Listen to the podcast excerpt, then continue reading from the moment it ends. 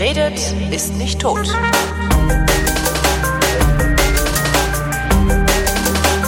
Willkommen zu einer neuen Ausgabe der Fotografie, in welcher Chris Marquardt, der mehr von Fotografie versteht als ich, so freundlich ist, mir ein bisschen was davon zu erklären. Hallo Chris. Hallihallo, wie geht's dir? Äh, ganz toll. Ich habe gerade eben. Du hast noch nasse Hände, oder? Ich habe noch nasse Hände, genau. Ich habe, also das ist ja quasi der Follow-up zur letzten Sendung, Analogfotografie, weil ich da irgendwie so ein, so ein Gas entwickelt habe. Da, da kommen wir nicht mehr raus. Da du. kommen wir nicht mehr raus, nee. Ähm, äh, und habe jetzt, äh, du sagtest ja, ja, hier mal selber entwickeln, das ist überhaupt nicht so schwer, ra, ra, ra. Äh, was ich gemacht habe, ich habe mir dann noch äh, praktisch, ich glaube sogar während der Aufzeichnung der letzten Sendung bei Impex dieses Starter-Set bestellt.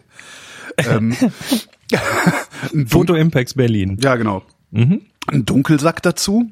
Äh, und so, ja, ne, und was man so braucht. Also Starter-Set und Dunkelsack reicht ja, da ist ja dann so ein Patterson-Tank drin, habe ich gelernt, heißt das Ding. Gibt ja, gibt mehrere Hersteller, aber das Ja, ist genau. wahrscheinlich oder eine Kaiserdose, aber ich glaube ein Patterson Nee, ist bei dir. Patterson. Patterson, Pater, Patterson, oder Patterson oder wie auch immer. Genau. Ähm, diese, diese anderen Dosen, es gibt noch welche, die heißen Unitank, die scheinen mir vom Deckel her stabiler zu sein, weil bei diesem, bei meinem habe ich immer das Gefühl, Ja. der fällt gleich ab, aber egal. naja, und hab dann irgendwie, bin dann rum, ne, und hab einfach mal wahllos geknipst, was ja nicht geht, ähm, mit analog. Man, man kann ja nicht wahllos knipsen. Es ist halt irgendwie, obwohl irgendwie so, ja, ich verdiene ja gut und der Film kostet auch nur 3,50. Aber es tut halt trotzdem fürchterlich weh, einfach Scheiße zu fotografieren damit. So Weil mit du es hinterher die Ohren Genau. kriegst. Nee, so überhaupt so mit dem Digital so, ja, egal, klick, klick, klick, klick, klick, klick, klick. Aber irgendwie fühlst du dich halt doch ein bisschen schäbig, wenn du nicht wenigstens ein halbwegs gutes Bild produzierst Man- auf einem Analog. Man zwingt sich selber so ein bisschen zum bewussteren Ja. Umgang damit. Ja, dann habe ich halt schön brav einspulen geübt und so, ne? Und äh, hab dann Hast du, hast du das mit dem mit dem belichteten Film gemacht oder Ja. hast du wir also wir, wir machen das ja so, wenn wenn wir das hier Leuten beibringen, dann haben wir immer einen sogenannten Opferfilm. Der Ja, ja, einfach der- mal, der- der der, mal vor aller, vor aller Leute Nase quasi aus der Patrone gezogen wird, unter großem und dann sind halt 3,50 Euro kaputt. Aber damit kann man das dann bei Tageslicht üben, bevor man sich dann in die Tiefen des Dunkelsacks bewegt. Impex, Impex ist so nett und äh, gibt sogar ein Stückchen Opferfilm dazu. Oh cool, sehr Also schön. das ist echt nett. Allerdings nur Kleinbild, also äh, Rollfilm nicht. Einen Rollfilm habe ich dann kaputt gemacht vorhin. okay. Ähm, also naja, der, der Reihe nach. Ähm, hab dann hab dann halt so äh, ne, Einspulen geübt, was auch gar nicht so schwer ist. Zumindest 35 Millimeter Rollfilm, welche eben fast aber später.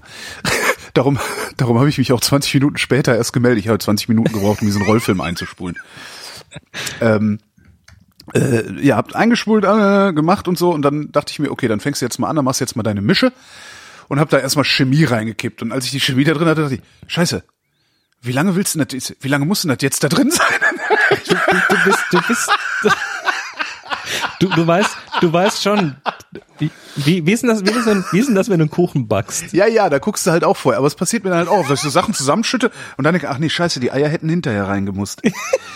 Das, ich, da bin, so bin ich und habe dann, während ich äh, den Entwickler äh, im, immer brav alle Minute ein paar Sekunden gekippelt habe, äh, habe ich auf, im Internet geguckt, wie, wie lange denn, wie viel denn Fixierer und so weiter, bis mir dann ein gewisser Chris Marquardt sagte, das Mischungsverhältnis steht auf der Packung. Stimmt. Was dann auch Ich habe vorbei. dir, ich hab dir dann ein Produktbild von der Flasche genau. geschickt und da steht halt fett drauf, wie man es mischen soll mit Wasser. naja. Vielleicht hat halt trotzdem funktioniert. genau, was, Genau, was man genau. da tut. Hat halt trotzdem funktioniert. ähm, also ne, so alles fertig irgendwie, äh, gespült und alles fixiert und so, Holgi. Netzmittel.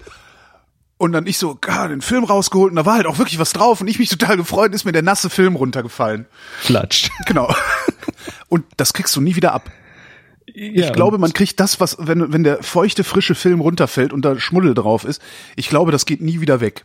Also du magst, du, man mag Filme eher im, in einer möglichst nicht so staubigen Umgebung Genau. trocknen, Genau. weil der ist nämlich von beiden Seiten mit Gelatine beschichtet. Ja. Da ist, äh, da sind dann die Silberteilchen drin und so. Das ist ganz schrecklich. Und, und wenn da in, also wer, wer das kennt, ne, so ein feuchter Wackelpudding, wenn da was, das ist dran, das ist Mhm. Ja. drin, das wächst quasi in die in die Schicht mit Das ist rein. so So ein eingewachsener Nagel. und und der Dreck dem Eingewachsene Boden. Film.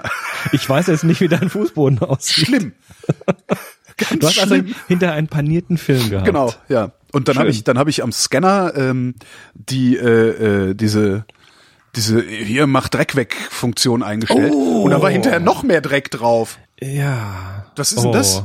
Also noch, ich, noch ein Thema, noch ein Thema, das wir ziemlich vertiefen können. Die nächsten drei Folgen werden sich, glaube ich, Okay. um diese Themen drehen. und dann, ähm, äh, die Reise geht ja noch weiter, dann habe ich halt versucht, noch mehr wahllos voll zu knipsen, habe das nicht geschafft, also vor allen Dingen Rollfilm, weil die Rollfilmkameras, die ich habe, die sind halt, das sind alles Tageslichtkameras, da kannst du halt, sobald irgendwie es anfängt zu dämmern, kriegst du damit keine sinnvollen Bilder mehr hin. Außer auf dem Stativ, aber mein Fernauslöser lässt sich nicht einschalten. Ähm, Moment, mit, mit dem Film? Mit dem Film? Äh, Also wir haben schon Filme hier ähm, äh, gepusht auf ISO 6400 Ja. und mehr. Das geht schon. Da müssen wir sowieso noch mal drüber reden, weil ich, ähm, wenn ich mir die Rezepte so angucke, da steht dann irgendwie so, was weiß ich, äh, Aqua T-Max äh, 100 in Rodinal 1 zu 25 bei so und so viel Genau. ISO. Aber woher, also machen wir, machen wir, Okay. machen wir. Woher weiß der Film das, ne? woher weiß der Film das? Weil meine Aqua Klack, die hat dafür keinen Schalter. Ne? Mhm. So, okay. Machen wir, machen wir. Okay. Naja, jedenfalls habe ich jetzt, dann hatte ich mir äh, noch für fünf Euro, ich glaube sieben 7,99 inklusive Versand bei eBay eine Aqua Klack geschossen, eine sehr schöne. Die ist echt hübsch, Die ja. ist super. Ist sogar noch der Trageriemen dran, der kleine. Oh, da, da habe ich, da habe ich äh, mit dem Kurator der Sammlung von von Eastman, also des Ja. Kodak Museum in Rochester in New York, ähm, mit dem habe ich gesprochen. Der meinte dann, als er mir so ein paar alte Kameras gezeigt hat, aus dem Regal genommen hat, meinte er dann, äh, die hält man übrigens unten. Das lernt man als Kurator in einem Museum äh, gleich als erstes, dass man alte Kameras nie am Tragegriff hochhält. Ja, natürlich nicht. Die fallen ja sofort runter. Ich meine, das Ding das ist das erste, was abreißt. Natürlich, Ja, ja. aber das muss, das muss man sich einfach merken. Ne? So alte Ja. Kameras, die Riemchen sind manchmal ein bisschen marode. Ähm, hab dann jedenfalls äh, mit der Klack fotografiert. Ähm, da passen ja jetzt nicht so viele, ist ja aus Rollfilm acht Bilder. Also der macht ja ein äh, 6 mal 9 Sechs mal neun, ja. negativ. Auch krass. Das ist, das ist quasi ein Großformat. Ja. Und hab dann, äh, ne, bin dann brav hingegangen, hab heute dann äh, so, einen so einen alten Ektar kaputt gemacht, weil ist ja Farbe. Äh, Boah, wie sich deine Werte gerade bekicken. Das ist unglaublich. ja, hab jedenfalls das gedacht, cool. hab gedacht, okay, welchen Film opfer ich? Den Ektar. Scheiß drauf, ist Farbe. Gut. Ähm, auseinandergerissen und zum ersten Mal begriffen, wie so ein Rollfilm aufgebaut ist. Das ist ja wirklich albern. Nö. Äh, hab dann ein, schön brav einspulen geübt, äh, mit, mit offenem Auge, dann die ganze Scheiße in den Dunkelsack geräumt, den belichteten Film rausgeholt, alle in Dunkelsack, alles rein. Ähm, und habe dann ernsthaft 20 Minuten gebraucht, also praktisch den gesamten Entwicklungsprozess, um diesen Scheißfilm im Dunkelsack einzuspulen. Ich habe den echt nicht über die Rampe gekriegt. Das war sowas von von Elend. Hattest und du meine davor Hände wurden anderen entwickelt? meine Hände wurden immer feuchter. Ja? Und ich dachte so, oh Gott, oh Gott, Schweiß, Jetzt Säure. Ah! So Du, du hast, du hast da, du hast da eine, eine Erfahrung gemacht, die manche machen. Ähm, wenn, also erstens mal, wenn die Spule, auf die du den Film auffädelst, Ja. nicht, nicht 100% trocken ist. Ja. Also wenn, wenn, wenn die vom Tag vorher noch so leichte, in den Kanten und Ecken so ganz leichte Wasseranhaftungen noch hat, Aha. ähm, ja, was passiert dann mit der Gelatine auf dem trockenen Film? Äh, die wird Die klebt. Ah. Nee, aber das, Problem hatte ich tatsächlich nicht. Also wahrscheinlich hat mein, mein Hautschweiß das dann gemacht. Ja Ähm, gut, dann, dann passiert das nächste. Es klappt nicht so ganz. Es kann auch manchmal dran liegen, dass der Film, der ist ja gerollt. Das heißt, der hat auch schon so eine Tendenz, gerollt zu bleiben. Ja. Das heißt, der krallt sich so ein bisschen in die Spule rein. Furchtbar. Und ähm, das kann natürlich auch zu Problemen machen. Und wenn es dann ein bisschen hakelt und du bist noch nicht so erfahren, dann kommt der Schweißausbruch und dann kriegt man feuchte Hände. Und das ist natürlich kontraproduktiv. Äh, du, im schlimmsten Fall äh, nochmal noch mal rausziehen und nochmal versuchen. Ja, äh, habe ich ja. Also ich habe immer wieder zack und zack und zack. Und dann hast du, dann ist ja auf dieser Spule sind ja diese Einfädel, äh, diese, diese, diese kleinen Rampen sozusagen. Ja. Und gegenüber, genau gegenüber, hast du, hast du zufällig so eine Spule da liegen? Nee, aber ich. äh, Also genau gegenüber ist, genau gegenüber ist ja auch nochmal so eine Kante. Äh, ja. So, was glaubst du? Und dann habe ich irgendwann ist mir die Spule runtergefallen, habe ich die Spule verkehrt rum in, äh, in der Hand gehabt und dachte so, Scheiße, das geht jetzt ja gar nicht mehr da rein, weil das sind halt nur zwei Haken, aber keine Rampe. Also das ist alles ganz, ja. Naja, jedenfalls ist mir das dann gelungen. Dann habe ich den, den, die Reuse in den Tank getan, habe mir ein Rezept ausgesucht hier bei Filmdev, äh, was wir letztes Mal Filmdev.org. genau, filmdev.org. Ähm, und zwar, äh, also es waren T-Max 100. Äh, was habe ich denn gemacht? Ich glaube 1 zu 50 Rodinal. Nee, oder? Warte mal, 1 zu 50 oder 1 zu 25? Ne, 1 zu 50 Rodinal. Äh, und jetzt so äh, ungefähr, also zwischen 12 und 14 Minuten. Ich habe vorher, sinnvoll, ja. vorher verkackt, diese, diese schöne äh, Develop-App äh, mir einzustellen, weil die, kennst du die?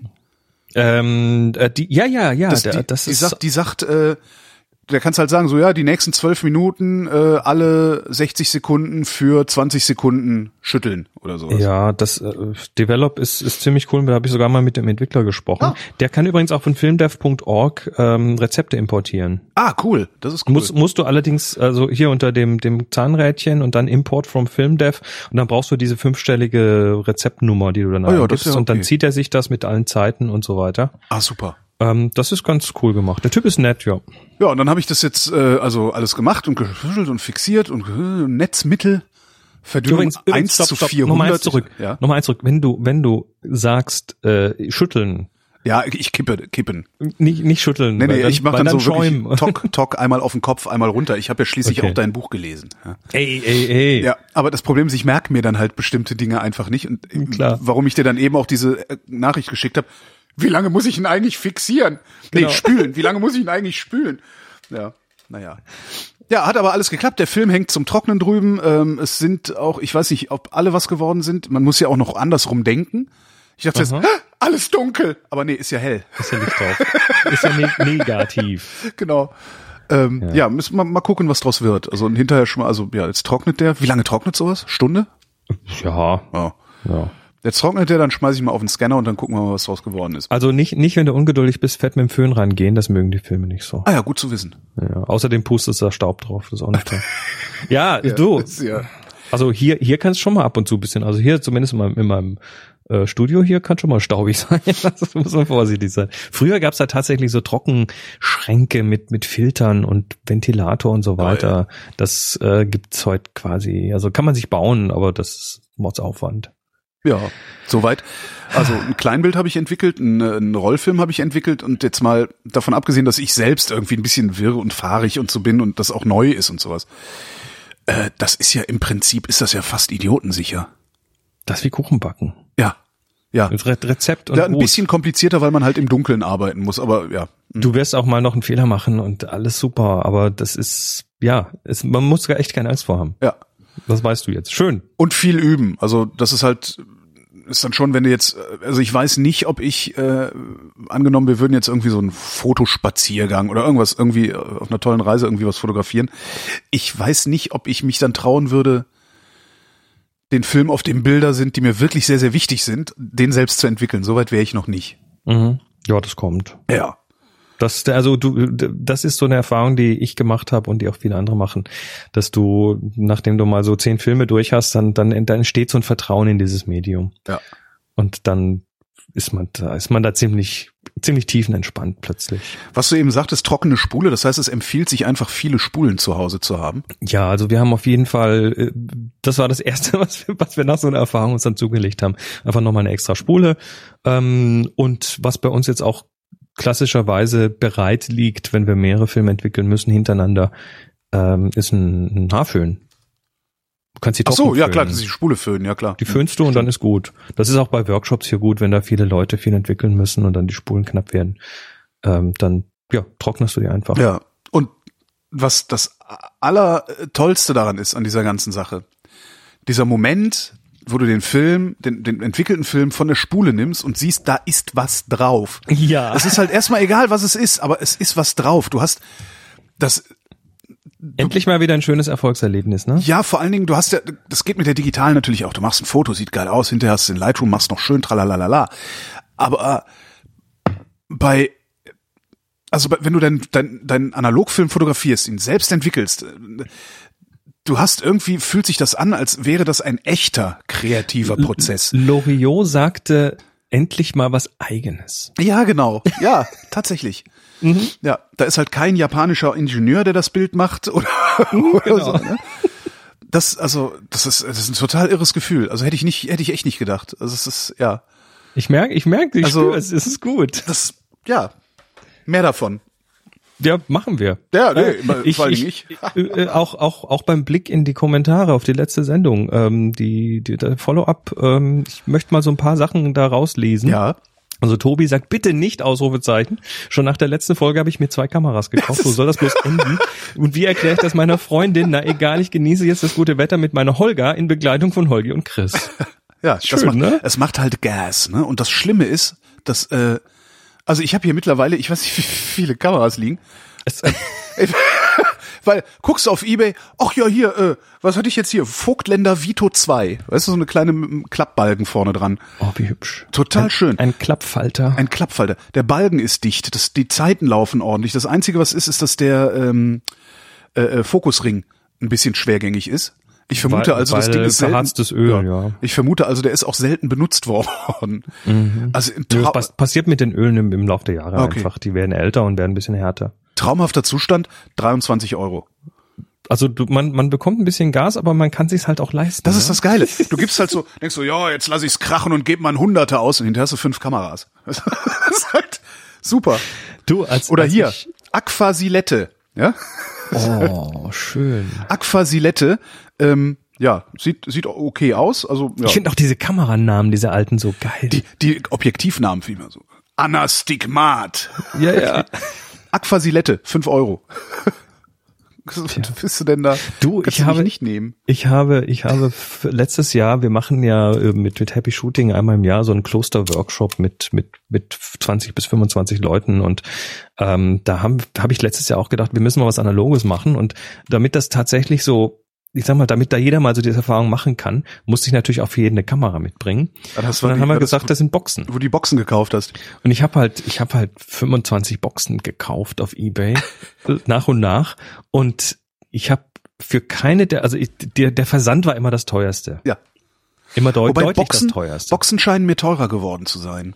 oh, das kommt drauf an, welche. Es gibt verschiedene. Es gibt schon welche, die so ein bisschen seltener sind, aber die, die meisten kriegst du noch für unter fünf Euro. Dann habe ich eine ähm, Olympus Pen EE. Das ist eine äh, aus den 60er Jahren, eine Halbformat macht die. Die Mhm. macht auf ein Kleinbild negativ, also ein halbes Hochkantbild. Die ja, das scheint, ist die, wo du den Film nicht voll kriegst. das ist die, wo den Film nicht folgt, genau. Die scheint aber, ähm, äh, da scheint irgendwie die Blende verharzt zu sein. Also die, die verändert sich nicht, die bleibt klein. Hm. Und das ist etwas doof. Und da habe ich jetzt aber noch eine gefunden. Ich mir einfach gekauft, weil stand sowieso defekt dabei. Dann schraube ich die nämlich auseinander, die Defekte, um zu lernen, wie ich meine andere möglicherweise reparieren kann. Schönes Uhrmacher-Schraubenzieher-Set und so. Ja, gibt's ja für einen Zehner. im Und, Baumarkt. und so, ein- so, ein- so, so eine Lupe vors Auge und Ja. gut. Es ist, Ja, es ist alles so herrlich. Ja, entschuldige, mach mal mit dem Follow-up weiter. Ich bin, ich bin ein bisschen zu geflasht, um irgendwie ruhig zu bleiben. das. Ja, ja. Ich finde das gut. Ähm, was haben wir denn noch? Äh, super Folge, sagt Maurice. Was, was kippen die bei der Labbox als Entwickler-Fixierer-Kombi rein? Würde sowas auch bei einer herkömmlichen Entwicklerdose Sinn machen? Ähm, die haben einen eigenen sogenannten One-Shot-Entwickler. Also One-Shot heißt, der entwickelt und fixiert. Oh, einem. das ist aber praktisch. Äh, Das ist ja für ist- solche, für solche Grobmotoriker wie mich ist das so ganz gut, ne? Ja, das ist in irgendeiner Form ein Entwickler, der nicht äh, oder ein Fixierer, der nicht so schnell zugreift und das geht in irgendeiner Form. Ich, es hat sich aber nie wirklich durchgesetzt, weil es glaube ich schwierig zu handhaben ist und die Ergebnisse. Ich, ich habe ich hab's noch nicht selber probiert, aber ich habe noch nie von Leuten gelesen, die gesagt haben, boah geil, One-Shot ab jetzt immer. Das heißt, äh, aber die machen das natürlich, damit es total einfach ist. Dann hast du nämlich eine Flasche und die kippst du rein und dann kippst du wieder raus und Wasser hinterher und fertig. Und wahrscheinlich haben sie den Entwickler selber entwickelt, also ent, ent, erfunden Ja. und vertreiben den exklusiv. Ja, du bekommst auch anderswo One-Shot-Entwickler, Okay. aber das ist nicht das Übliche. Ähm, der Johannes hat noch ein Follow-up zum Thema Digitalisierung. Er sagt nämlich, bei, bei Negativen nutzt er inzwischen den Kaiser Dia-Duplikator. Kaiser Dia-Duplikator. Mhm, mit einer Canon 100D und dem billigen 50er von Canon erbringt das relativ gute Ergebnisse. Preis circa 100 Euro und es ist alles dabei. Ähm, dann muss er das nur noch invertieren und so weiter. Der, so der Dia-Duplikator ist quasi so ein Aufsatz für vorne auf die Kamera drauf. Ah, ich sehe es. Ah, Und- das ist ja mal klasse. Wobei ich weiß jetzt nicht, ob man da Filme durchschieben kann oder nur gerahmte Dias. Da bin ich mir nicht sicher. Müsste aber eigentlich auch Film gehen. Ähm, Interessant. Ja, es gibt zumindest gibt's, es scheint eine, was ist das, Kaiser Filmstreifenhalter. Ah, okay. Ja, scheint es eine, eine, äh, einen Adapter zu geben. So. Also äh, es gibt so so Lösungen, das äh, könnte durchaus funktionieren. Ich habe es noch nicht selber getestet. Ist ja witzig. Das ist eigentlich eine gute Idee, ja. Könnte man, im Grunde könnte man sowas auch fürs iPhone basteln aus, aus äh, schwarzer Pappe, ne? Ich glaube, da gibt's auch, bin mir jetzt nicht sicher, aber das iPhone ist da super geeignet dafür natürlich. Ja. Klar. Ähm, Ralle schreibt, lustig, gerade wo ich die alte Leica Flex vom Schwiegervater in meiner verlassenen Schublade gefunden und mir ein paar Filme bestellt habe, kommt die passende Sendung. Der Christian schreibt, so eine Quicksnap würde mich noch reizen, aber der Rest kaum, besonders das Entwickeln nicht. Auch wenn ich weiß, dass mir was entgeht, hab schon für den Digitalkram zu wenig Zeit und bin mit meiner 100D glücklich und zufrieden. Ja, auch okay. Ja. Ähm, Mach halt, Quicksnap. Mach also halt, kannst, genau. kannst halt, das ist ja schön, du kannst ja bei Rossmann einwerfen, die Dinge. richtig, da hast du ja keine Da Arbeit. kannst du im. Übrigen alles einwerfen, die machen auch Rollfilm. Die machen Rollfilm, das wird im Labor dann halt von Hand gemacht, weil Ja, die äh, keine halt. Automaten dafür haben, dauert ein bisschen länger. Ähm, und ja, Kostet wahrscheinlich alles auch ein bisschen mehr. Ne? Ähm, vermutlich, ja. Äh, Duca Pixel, äh, danke für eine weitere unterhaltsame Folge. Als kleine Ergänzung zum Thema 110er Film, das ist der der schmale in diesen schmalen Kassetten. Äh? Kassettenfilm, ja, die kleinen, also Aqua, äh, Ritsch, Ratsch, Klick. Ne? Aber wirklich der kleine, nicht der große. Ne? Also es gibt den 35 Millimeter äh, Ja. Kleinbild äh, Kassettenfilm und den 110er, den es jetzt noch bei Lomo, lomography.com gibt und äh, aus Japan und so. Aber das Entwickeln, das Problem war ja, da gibt's keine Spulen dafür. Ah. Und er hat einen Link gepostet. Äh, da hat nämlich jemand ähm, ja so ein Rezept aufgeschrieben, wie man eine bestehende Patterson-Spule äh, modden kann auf 110. Oho, da muss ich ja nochmal in die Kommentare gucken, den habe ich überhaupt nicht mitbekommen. Ja, ja, das, ich, ich schicke dir nachher die Links. Ja. Ähm, das ist auf jeden Fall interessant, weil ähm, da, also ich denke, da muss man mit dem Dremel ran oder so und dann Mit dem Ja. Dremel hat ja jeder. Ne? Du, kriegt man günstig heute. Clemens, ähm, Clemens hat noch einen Tipp, ob sich ein Film in der frisch erworbenen Kamera befindet, kann man leicht herausfinden, indem man vorsichtig den Rückspulkurbel, Ja. die Rückspulkurbel betätigt. Entweder diese lässt sich ewig leer durchdrehen oder man spürt nach ein paar Umdrehungen den Widerstand des sich enger wickelnden Filmstreifens. Ja, ähm, das äh, geht je nach Kamera ganz gut. Speziell bei so diesen älteren. Ja. Ähm, wo war ich? Genau. Ich habe dann in der, ähm, wie heißt sie hier in dieser, in dieser äh, Olympus in der kleinen Olympus EE 16 Euro übrigens bezahlt werden. ähm, Moment, du weißt ja schon, dass du dir da gerade ins Knie schießt, weil Wieso? wenn du jetzt sagst, Leute, ne, dann sind die plötzlich alle von den, ja, ja. jetzt zuhören. ich habe die Sendung aber auch noch nicht veröffentlicht. das heißt, wir müssen jetzt so schnell eBay leer kaufen, dann sagst du mir Bescheid, okay, alles leer gekauft und dann veröffentliche ich die Sendung. Okay. Ähm, ja, Sorry. da war halt auch ein Film drin. Den habe ich auch bei, bei Rossmann abgegeben und entwickeln lassen. Das ist ja schon ein bisschen gruselig, wenn man dann so in die Leben anderer Menschen reinguckt und sich fragt, warum ist diese eine Frau immer schlecht gelaunt auf allen Bildern? Mhm. Das ist echt ganz witzig. Mhm. Ja, es gibt, es gibt da, es gibt da ganze, ganze Szenen, die das, oder Szenen vielleicht nicht, aber es gibt Leute, die das tatsächlich ganz bewusst machen, auf Flohmärkte gehen, alte Kameras kaufen, in der Hoffnung, dass da Filme drin sind. Ja, warum auch nicht? Das ist ein Hobby. Finde ich cool. Ähm, und der Kai schreibt noch, nachdem ich diese Vrindfolge gehört habe, war ich auch angefixt und beschloss, mir in den kommenden Tagen eine Kamera bei eBay zu organisieren. Ähm, da, da, da, da, da. Genau, zwei Tage später hatte ich dann meine Familie zur nachträglichen Geburtstagsfeier zu Besuch, als ich meinem 50 Euro Geldgeschenk erklärte, als ich bei einem äh, mir davon eine analoge Kamera kaufen zu wollen, erklärte mir meine Oma, dass ich doch einfach die Kamera meines vor elf Jahren verstorbenen Opas nehmen könnte. Ja. Die würde sowieso nur im Schrank liegen. Äh, gestern war ich dann bei ihr und es stellte sich heraus, die Kamera war eine ernsthafte Untertreibung. Ich bin jetzt stolzer Besitzer zweier analoger SLR-Kameras, einer so Olympus geil. OM1 und OM2, einem 5018 Olympus Zuiko Objektiv, einem 25 bis 85 3,5 Zoom von Tokina, einem Haminex 80 bis 203,5, das offenbar auch einen Makromodus hat und nicht besonders hochwertig zu sein scheint, einem manuellen Belichtungsmesser, ein Fotostativ, diverse Filter, externer Blitz, einen wirklich sehr hübschen, hochwertigen Fototasche aus Leder. grandios.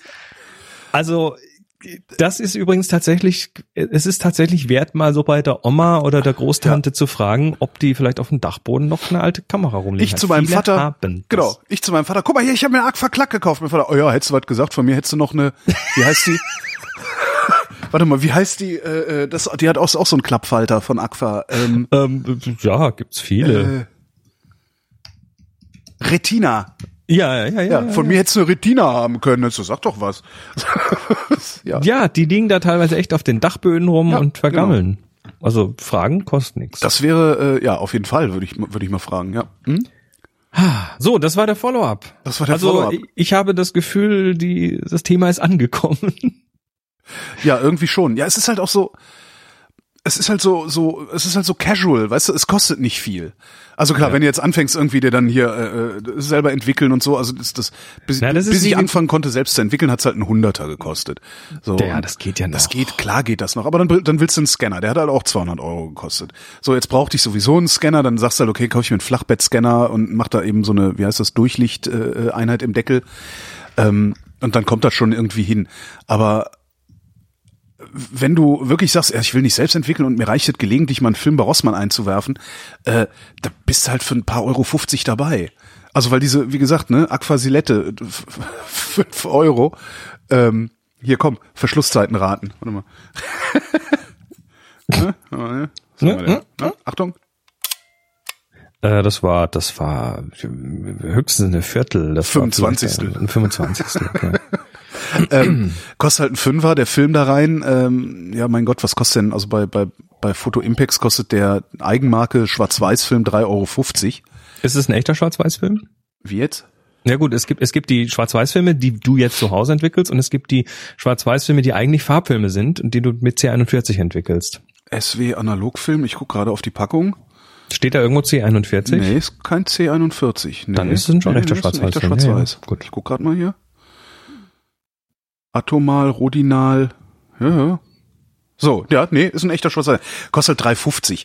Ähm, Farbfilme kriegst du halt auch für, weiß ich nicht, 10 Stück 50 Euro oder sowas hinterhergeworfen.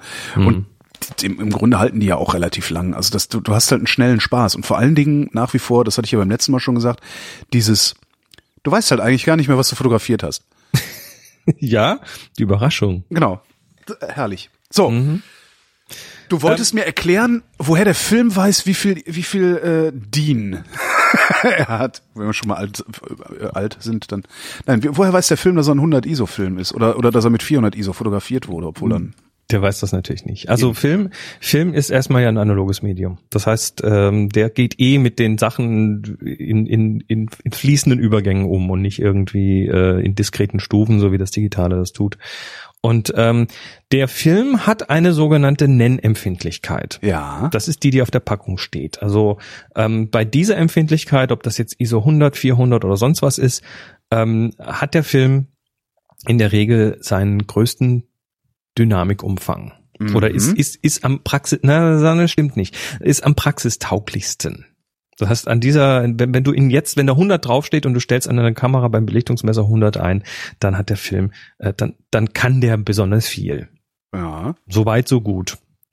Ähm, dafür ist dann auch, dafür sind dann auch die Rezepte optimiert. Also du hast ja äh, auch festgestellt, dass man innen auf den Filmpackungen, auf den Pappschachteln auch dann teilweise Anleitungen hat, welche Entwickler mit welchen Zeiten da gut funktionieren.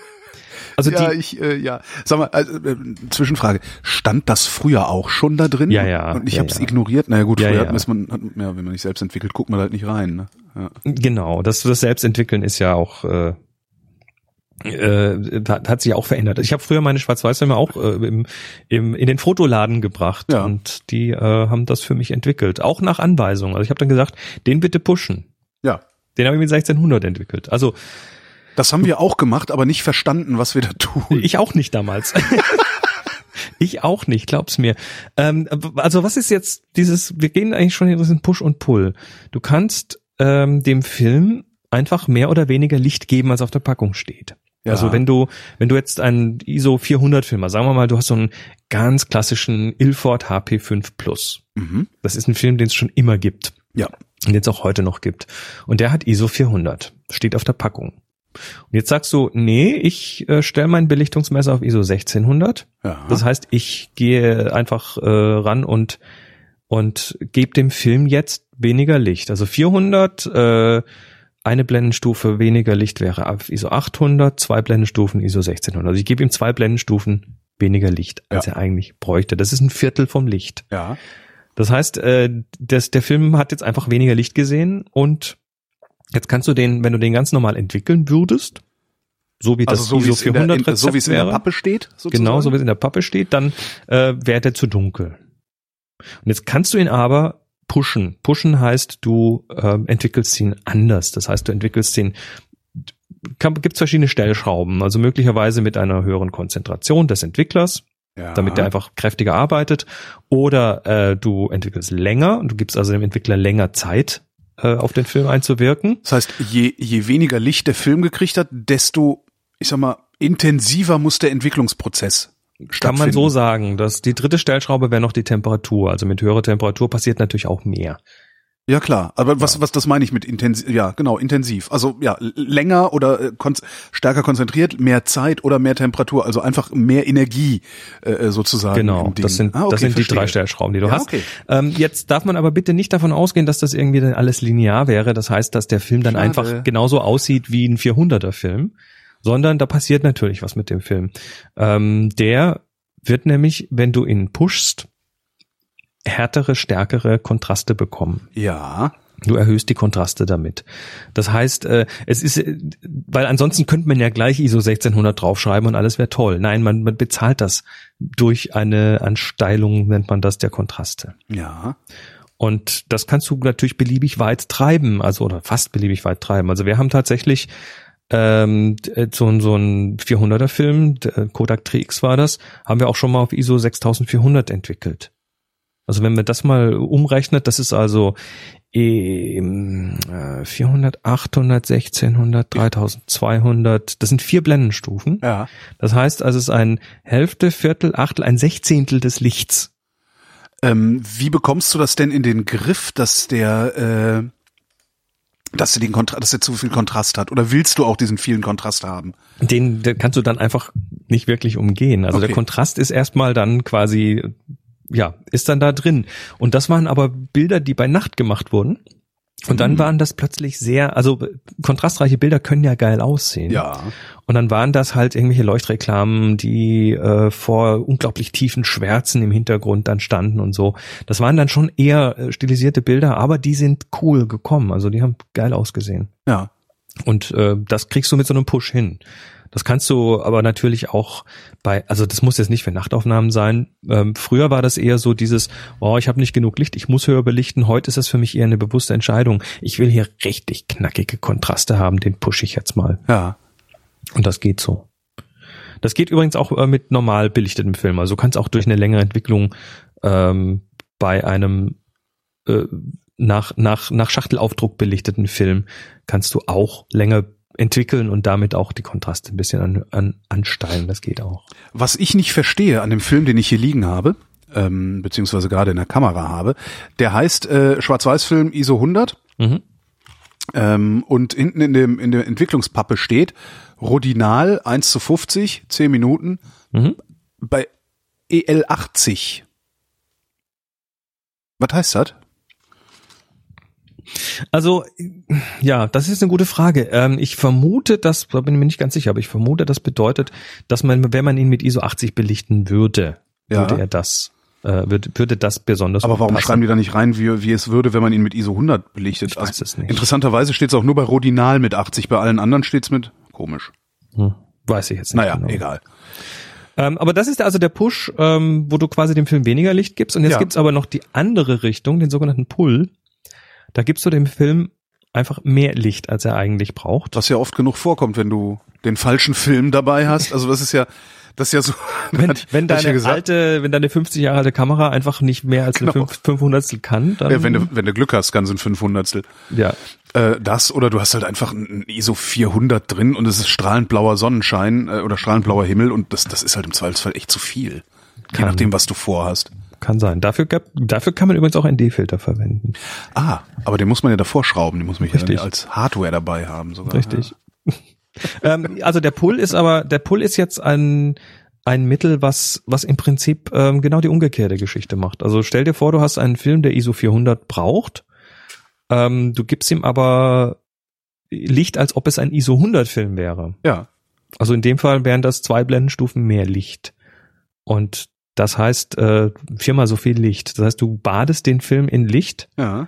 und änderst hinterher die Entwicklung. dafür. Also das heißt, du entwickelst dann entsprechend kürzer, weniger Temperatur, wobei da muss man, da gibt es eine Untergrenze, unter der passiert quasi gar nichts mehr. Also da sind die, die 20 Grad, die man so üblicherweise Ja. verwendet, sind schon ganz sinnvoll.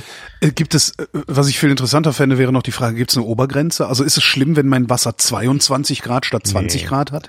Nee, also ich habe so eine Daumenregel und die sagt, so alles im Bereich plus minus 10 Prozent wirst du eh nicht merken. Ja, okay. Also Temperatur, Zeit, also deshalb man muss da, wenn man, wenn da jetzt, wenn da jetzt zehn Minuten steht und du machst äh, elf Minuten, dann ja wird sich das nicht groß auswirken. Ähm, nur beim Pull äh, kannst du unter Umständen in Bereiche kommen, die halt so kurz sind. Da haben wir dann plötzlich nur noch drei Minuten. Und ob du drei oder vier Minuten machst, das ist halt ein größerer Unterschied. Ähm, und jetzt hast du plötzlich dann ein, du hast dann am Ende als Resultat einen Film, der äh, in, in enorm breite Kontraste hat, also der, ähm, den, den du quasi nicht falsch belichten kannst. Also wir haben mal ein Experiment gemacht bei so einem gepulten Film. Also wenn, wenn du, wenn du nochmal zurück zum Push, wenn du ganz steile Kontraste hast, Ja. Dann ist ja eine, eine Fehlbelichtung ähm, schon wirkt sich drastisch aus. Klar. Ne? Steile Kontraste heißt, du machst ein bisschen dunkler, säuft alles in schwarz Ja, ab, machst ja. ein bisschen heller, dann hast du überall Überbelichtungen. Und wenn der Kontrast jetzt aber flacher wird, dann ist plus minus ein, zwei Blendenstufen scheißegal. Stimmt. Passiert nichts. Ist Also ein so ein- bisschen, ist es dann insgesamt alles ein bisschen weicher, so David Hamilton-mäßig vielleicht? richtig. Aber, aber ja, hm. Also das, was man heute so äh, schwarz-weiß Feinart-Fotografie nennt, mit ganz viel Grautönen und ganz sanften Übergängen, ähm, das ist oft ein Pull. Das, da wird der Film quasi ein bisschen gestreckt, in die Breite gestreckt, was den Kontrast angeht. Mhm. Und äh, wir haben ein Experiment gemacht von mit einem Film, den wir um boah, vier Blendenstufen gepullt haben. Der, also ein Schwarz-Weiß-Film, wo wir das gleiche Foto äh, zehnmal gemacht haben. Angefangen mit einer Fünfzehntelsekunde bis zu einer paar Tausendstel Sekunde. Und über alle diese Bilder waren immer noch in den, in den, sowohl in den hellen als auch in den dunklen Bereichen Details zu sehen. Schick. Ja, ist, ist möglich. Man muss da allerdings dann tatsächlich präziser arbeiten, weil die Zeiten kurz werden und Ja. das geht auch nicht mit jedem Entwickler und mit jedem Film gut. Also da muss man eine gute Kombi finden. Und man muss vor allen Dingen Zeit haben, das alles mal durchzuspielen. Das ist ja. Aber gut, wenn es dein Hobby ist, äh, dann, dann hast du die Zeit. Ich glaube, was Und wir, es ist ja auch, wenn wir mal ehrlich sind, das kostet ja eigentlich gar nicht so viel Zeit, wenn du es vernünftig vorbereitest. Also wenn du jetzt nicht irgendwie in, sieben, in, in drei Zimmern deine Einzelteile zusammensuchen musst, wie gewisse Menschen in dieser Sendung, dann, äh, was, dann, dann ist das ja im Grunde ist das Ding ja in einer halben Stunde geritzt. vor allem du, wenn du jetzt eine, also deine Standardentwicklungsdose, die du bei so einem Starter-Set mitbekommst, da kannst du ja schon, wenn du dir noch eine zweite Spule dazu organisierst, zwei Filme gleichzeitig machen. Es sind sogar zwei Spulen dabei beim Siehste? Starter-Set. Das heißt, äh, ein Film dauert irgendwie eine Viertelstunde, zwei Filme dauern halt auch eine Viertelstunde. ja.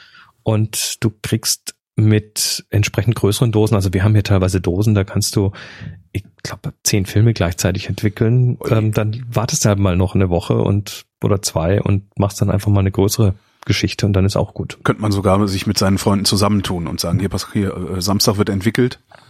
Genau, Spaß, so Spaß doch noch Rodinal. Ja. analog, analog zur Krypto-Party machen Ja, wir jetzt genau. eine, eine Develop-Party.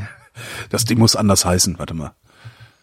Hm, Ja, ja. Punch-Party. Punchparty? Ich finde, Rodinal ist eigentlich schon so. Da bist du aber gleich markengebunden. Stimmt, ja, ist Mist. Äh, Aber Rodinal Cowboys oder so ähnlich klingt ganz cool. Äh, Hier, ab in die Kommentare, los. Ja, genau. Wie heißt die Party, die wir nicht machen? Vorschläge. Ähm, ich, aber ich, ich glaube, was wir tun müssen, ist jetzt einfach mal ganz kurz noch mal kurz erklären, wie das überhaupt geht mit dem Film entwickeln. Ja, das wäre das vielleicht ist, das ist so doof. basic und ich glaube, wir setzen einfach jetzt bei manchen schon so viel voraus, äh, dass wir das vielleicht mal kurz durchspielen müssen. Ähm, Film entwickeln. Also was braucht man? Du weißt das jetzt. Äh, was braucht man? Ähm, Ne, einen Film, der belichtet ist? äh, ja, okay, einen belichteten Film. Eine- du brauchst ein Behältnis, in dem, ein, ein lichtdichtes Behältnis, in dem du diesen Film Genau. mit Entwickler übergießen kannst. das ist diese Entwicklerdose Genau, die Entwicklerdose. mit Spule drin. Mit Spule. Die Spule brauchst du, um den Film äh, aufzusch aufzusch in, in einer Weise aufzuspannen oder aufzuwickeln, äh, dass er nicht aneinander, wie nennt man das, dass er nicht aufeinander liegt. Also das, das, Dass er voneinander, da- genau, dass Genau. die, dass die einzelnen Windungen und dann getrennt Genau. sind, dass da Flüssigkeit dazwischen, dazwischen kommt. kommt. Genau. Das brauchst du ja. Die Spule, die Dose, äh, einen Mhm. dunklen Raum, einen wirklich dunklen Raum, also nicht Vorhang zu, sondern schwarz Oder ein Dunkelsack. oder ein Dunkelsack. Ähm, Genau. Dunkler Raum ist, glaube ich, wenn man es hat, glaube ich, angenehmer zum. Arbeiten. Nein? Nein, ist es nicht. Ich sag dir auch warum. Also dunkler Raum ist, ist günstiger, weil da musst du nichts kaufen. Ja. Ähm, aber erstmal musst du natürlich einen dunklen Raum finden. Und da darf auch nicht irgendwie die Kühltruhe am noch ihr grünes Lämpchen anhaben oder so, dann hast du ein Problem. Also tatsächlich erstmal einen Raum finden, wo du, wenn du dich da reinsetzt und nach einer Viertelstunde siehst du noch nichts, dann ist gut. Ja. Weil Klar. wenig Licht kann da schon, kann da schon echt Probleme machen.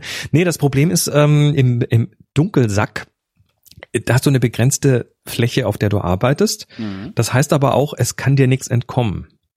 Wenn du jetzt in einem dunklen Raum sitzt und dir so eine Rollfilmrolle wegrollt, Ja.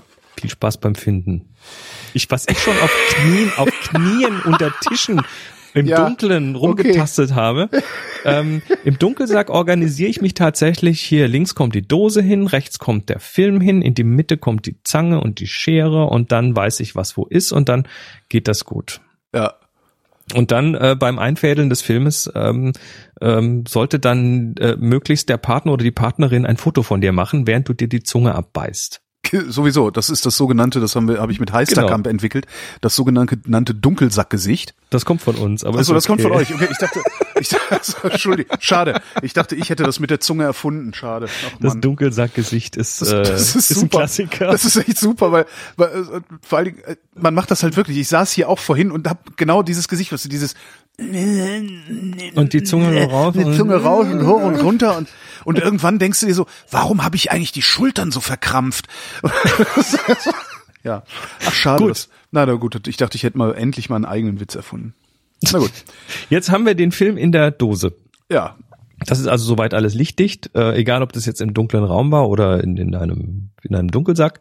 Also das Ding kommt rein. Übrigens ganz wichtig, aus eigener Erfahrung gelernt, auch im Buch drin, die Mittelsäule. ja, Du hast ja diese Spule, die steckt auf einer Säule. ja, Diese Säule ist absolut notwendig. ja.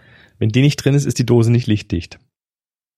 Äh, ah, ja, hm, verstehe, weil die mit dem trichterförmigen äh, Einsatz oben abschließt, ne? Genau. Es Ja. kommen, es kommen dann interessante Ergebnisse dabei raus, aber nicht die, die du willst. Okay. Gut. Also das ist eigene Erfahrung. Ganz schlimme Erfahrung. Ähm, ja, also Film ist da drin, ist, äh, ist lichtdicht und jetzt kommen die Flüssigkeiten. Jo. Und zwar haben wir zwei Flüssigkeiten. Äh, wir reden von Schwarz-Weiß-Film, den Entwickler und den Fixierer. Mhm. Und wir haben noch eine dritte Flüssigkeit, Das Netzmittel. Leitungswasser. Ah, ich dachte, das Netzmittel. Ja, das Netzmittel ist, ist überbewertet, aber okay. Okay, okay. Kommen wir noch dazu. Äh, also Wasser. Wasser ist erstmal die Grundlage für alles und auch für den Entwickler und den Fixierer. Die werden nämlich verdünnt. Die kommen in der Regel als sogenannte One-Shot-Lösung. Das heißt, äh, das ist ein Konzentrat und das wird dann nach einem Rezept verdünnt. Das heißt, da steht dann auf dem Rezept drauf, äh, sagen wir, bleiben wir mal bei Rodinal, Rodinal 1 zu 25. Jo. Dann hast du Rodinal und dann hast du äh, so eine kleine Mensur, das ist so ein, so ein Messbecherchen aus der Chemie. Kommt übrigens Damit- bei diesem Set auch mit. Es ist wirklich Genau. alles dabei, ja. Und Ohne dann dass ich jetzt Werbung machen, Entschuldigung. und dann, und es gibt auch noch andere, die das verkaufen. Ne?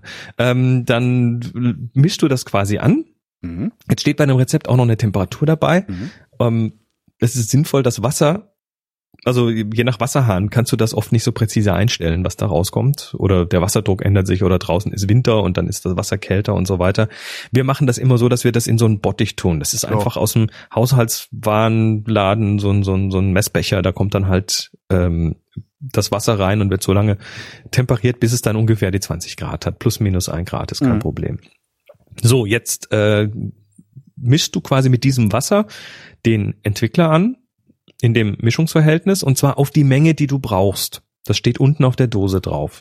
Da steht, für welchen Film du wie viel Milliliter brauchst. Kann man nicht eigentlich immer einen halben Liter nehmen, der Einfachheit halber? Wenn die Dose das braucht oder will, dann ja. Naja, bei Das- mir steht irgendwie für, für, für 35 Millimeter irgendwie äh, 380 Milliliter. Kannst einen halben Liter nehmen, du verschwendest dann halt immer so ein bisschen Entwickler dabei. Ja, das ist klar, okay. Hm. Mhm. Mehr, mehr ist kein Problem. Weniger ist ein Problem, wenn der Film nur zur Hälfte im Entwickler steht, dann hast du nachher einen der Länge nach halb entwickelten Film. Sieht aber bestimmt auch ganz fesch aus. Sieht ganz fesch aus, aber nicht so gewünscht. Mhm. Ähm, so, also du hast, du hast den jetzt angerührt, den Entwickler. Ähm, das ist am besten zu tun in einer Flasche, die auch mitkommt, glaube ich, bei dem Set, oder? Da kommt so eine Ähm, schwarze, eine weiße Flasche mit. Nee, kommt nicht mit. Da also nicht, im okay. Set ist äh, tatsächlich nur die Chemie, Okay.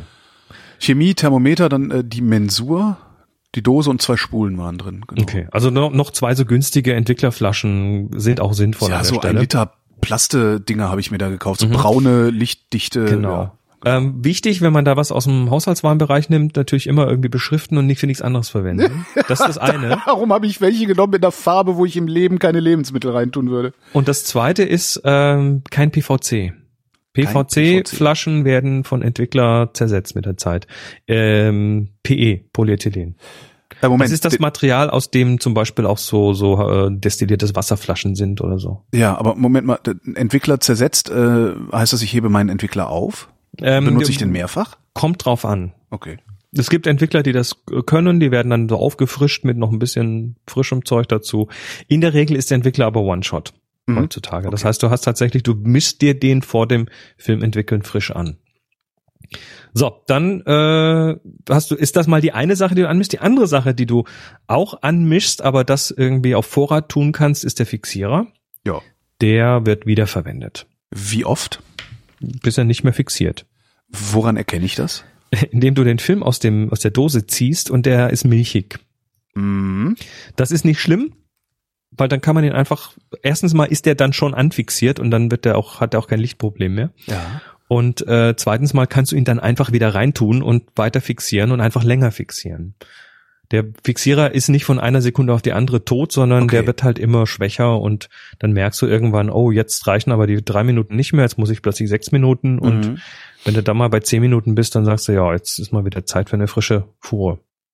Du kannst aber relativ viele Filme drin entwickeln. Okay. Ja, das ist gut zu wissen. Ja. Gut, also das sind die zwei Flüssigkeiten, die du hast. Ähm, dann das Leitungswasser, beziehungsweise da würde ich auch tatsächlich mir so ein Bottich nehmen und das in der richtigen Temperatur reintun.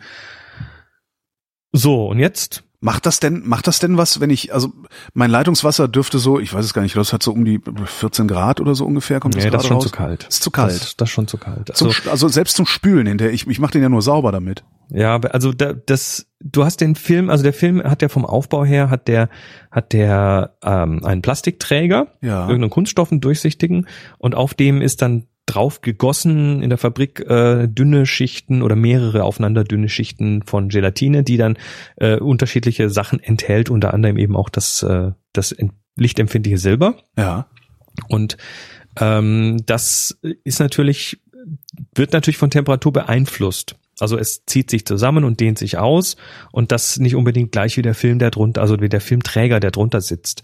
Das musst du dir vorstellen wie so ein Bimetallstreifen. Mhm. Ne, Der, ähm, der biegt sich ja auch, wenn du jetzt, äh, wenn du ihn wärmer oder kälter machst, weil sich eins von den zwei Metallen, die da aufeinander kleben, einfach mehr ausdehnt als das andere. Ja. Und ähm, das, das wirst du beim, beim Trocknen des Filmes am Schluss sehen. Wenn die äh, Gelatineschicht trocknet, dann wird der Film sich schon mal rollen und komisch aufwellen und dann irgendwann, äh, je nach Film, hängt er dann glatt, mehr oder weniger glatt äh, an der Leine. Mhm. Und ähm, es gibt so ein Phänomen, wenn du tatsächlich den Film stark unterschiedlich warm, äh, warmen Flüssigkeiten aussetzt, dann äh, kannst du mal googeln nach Runzelkorn. Runzelkorn. Runzelkorn, das Sehr klingt so schön. ein bisschen wie so eine Märchenfigur. Nee, wie ich finde, das klingt wie irgend, irgendwas Neues aus dem Bioladen. Das ist neue Runzelkornbrot da. Äh, Genau. Also die Wikipedia hat sogar einen Eintrag dazu und sagt, äh, das ist ein Fe Fehler, der beim Entwickeln auftreten kann durch zu große Temperaturunterschiede Ah. zwischen einzelnen Bädern. das sieht aber ziemlich geil aus. Wenn man es drauf anlegt. Äh, Wenn man es ja. drauf anlegt, äh, ist das schon, kann man das durchaus machen. Also Ja. es gibt auch Fotografen, die sagen, oh geil, ich werfe meine Bilder zum, äh, zum Wässern in Eiswasser. Ja. Kann, man tun, will man aber vielleicht am Anfang nicht Nee, unbedingt. das, ich bin ja schon froh, wenn, wenn scharfe Bilder rauskommen, die ich irgendwie herzeigen kann. Ja. Gut.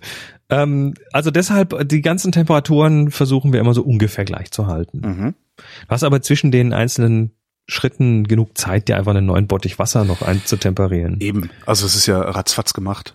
So, und jetzt, jetzt kommen die unterschiedlichen Schritte. Jetzt kann man tatsächlich entwickeln. Und zwar ähm, ist es meistens sinnvoll, den Film erstmal vorzuwässern. Mhm. Das heißt, bevor du den Entwickler reinkippst, kippst du erstmal Wasser rein. Damit, damit weichst du so ein bisschen die Gelatine auf. Ähm, außerdem hat der Film, äh, also Schwarz-Weiß-Filme, eine sogenannte, ähm, oh, wie heißen die jetzt, so eine, so eine antireflektive Schicht, äh, Anti-Halation Layer. Oh Gott, wie heißt denn das auf Deutsch nochmal? Weiß nicht. Ähm, Anti-Halation Lichthofschutzschicht, genau, das ist der offizielle. Lichthofschutzschicht. Aha. Das Licht, was vorne auf den Film fällt, das reflektiert sich ja hinten am Film möglicherweise wieder. Und das, äh, das macht dann Lichthöfe, also so, Ja. so Au Auren um helle Lichter zum Beispiel. Hast du dann plötzlich so, so Lichter, die einfach weiter strahlen, als sie müssten. Und diese Lichthofschutz, Schu- Lichthofschutzschicht, sag das Thema bitte schnell. Lichthofschutzschicht. Okay. Gut, äh, die äh, wird, die, die besteht quasi aus Farbstoffen, die das Licht absorbieren und nicht mehr zurückschicken. Ah, Und äh, die wird da auch rausgespült. Also der, der, ähm, die Vorwässerung, und da reden wir von einer Minute, ne? Wasser auf Temperatur eine Minute rein, bisschen schwenken, stehen lassen, gut und nach einer Minute wegkippen. Okay. In den Ausguss dann. Ähm, die ist dann auch meistens bunt. Da kommt dann entweder so ein Grün oder ein Blau oder ein äh, sonstigen Zwischenton irgendwie raus. Also nicht wundern, das ist dann unter anderem diese Lichthofschutzschicht, die da Mhm. rausgewaschen wird. So, jetzt ist der Film fertig und dann kommt der Entwickler rein. Den hast du vorher abgemessen, temperiert, äh, verdünnt richtig. Und jetzt kommt der Entwickler rein, eben auch in der richtigen Menge. Kippst du einfach zügig ein Ja. und dann äh, machst den Deckel drauf auf die Dose und jetzt ähm, bewegst du die Dose ungefähr eine halbe Minute. Schütteln. Bewegen, Äh, schütteln bis es also ich drehe sie wirklich um. Also ich habe sie in der Hand und drehe sie um. So Ja. Kalok. Da gibt's Kalok. verschiedene Philosophien. Du kannst die invertieren, also sprich tatsächlich einfach rumdrehen, wieder zurückdrehen, wieder Genau. rumdrehen, wieder zurückdrehen. Ähm, wir machen hier eher so, wir schwenken es einfach so ein Ah ja. bisschen aus dem Mhm. Handgelenk. Ähm, es ist einfach wichtig, dass der Entwickler jetzt schön stetig um den Film rumgespült wird.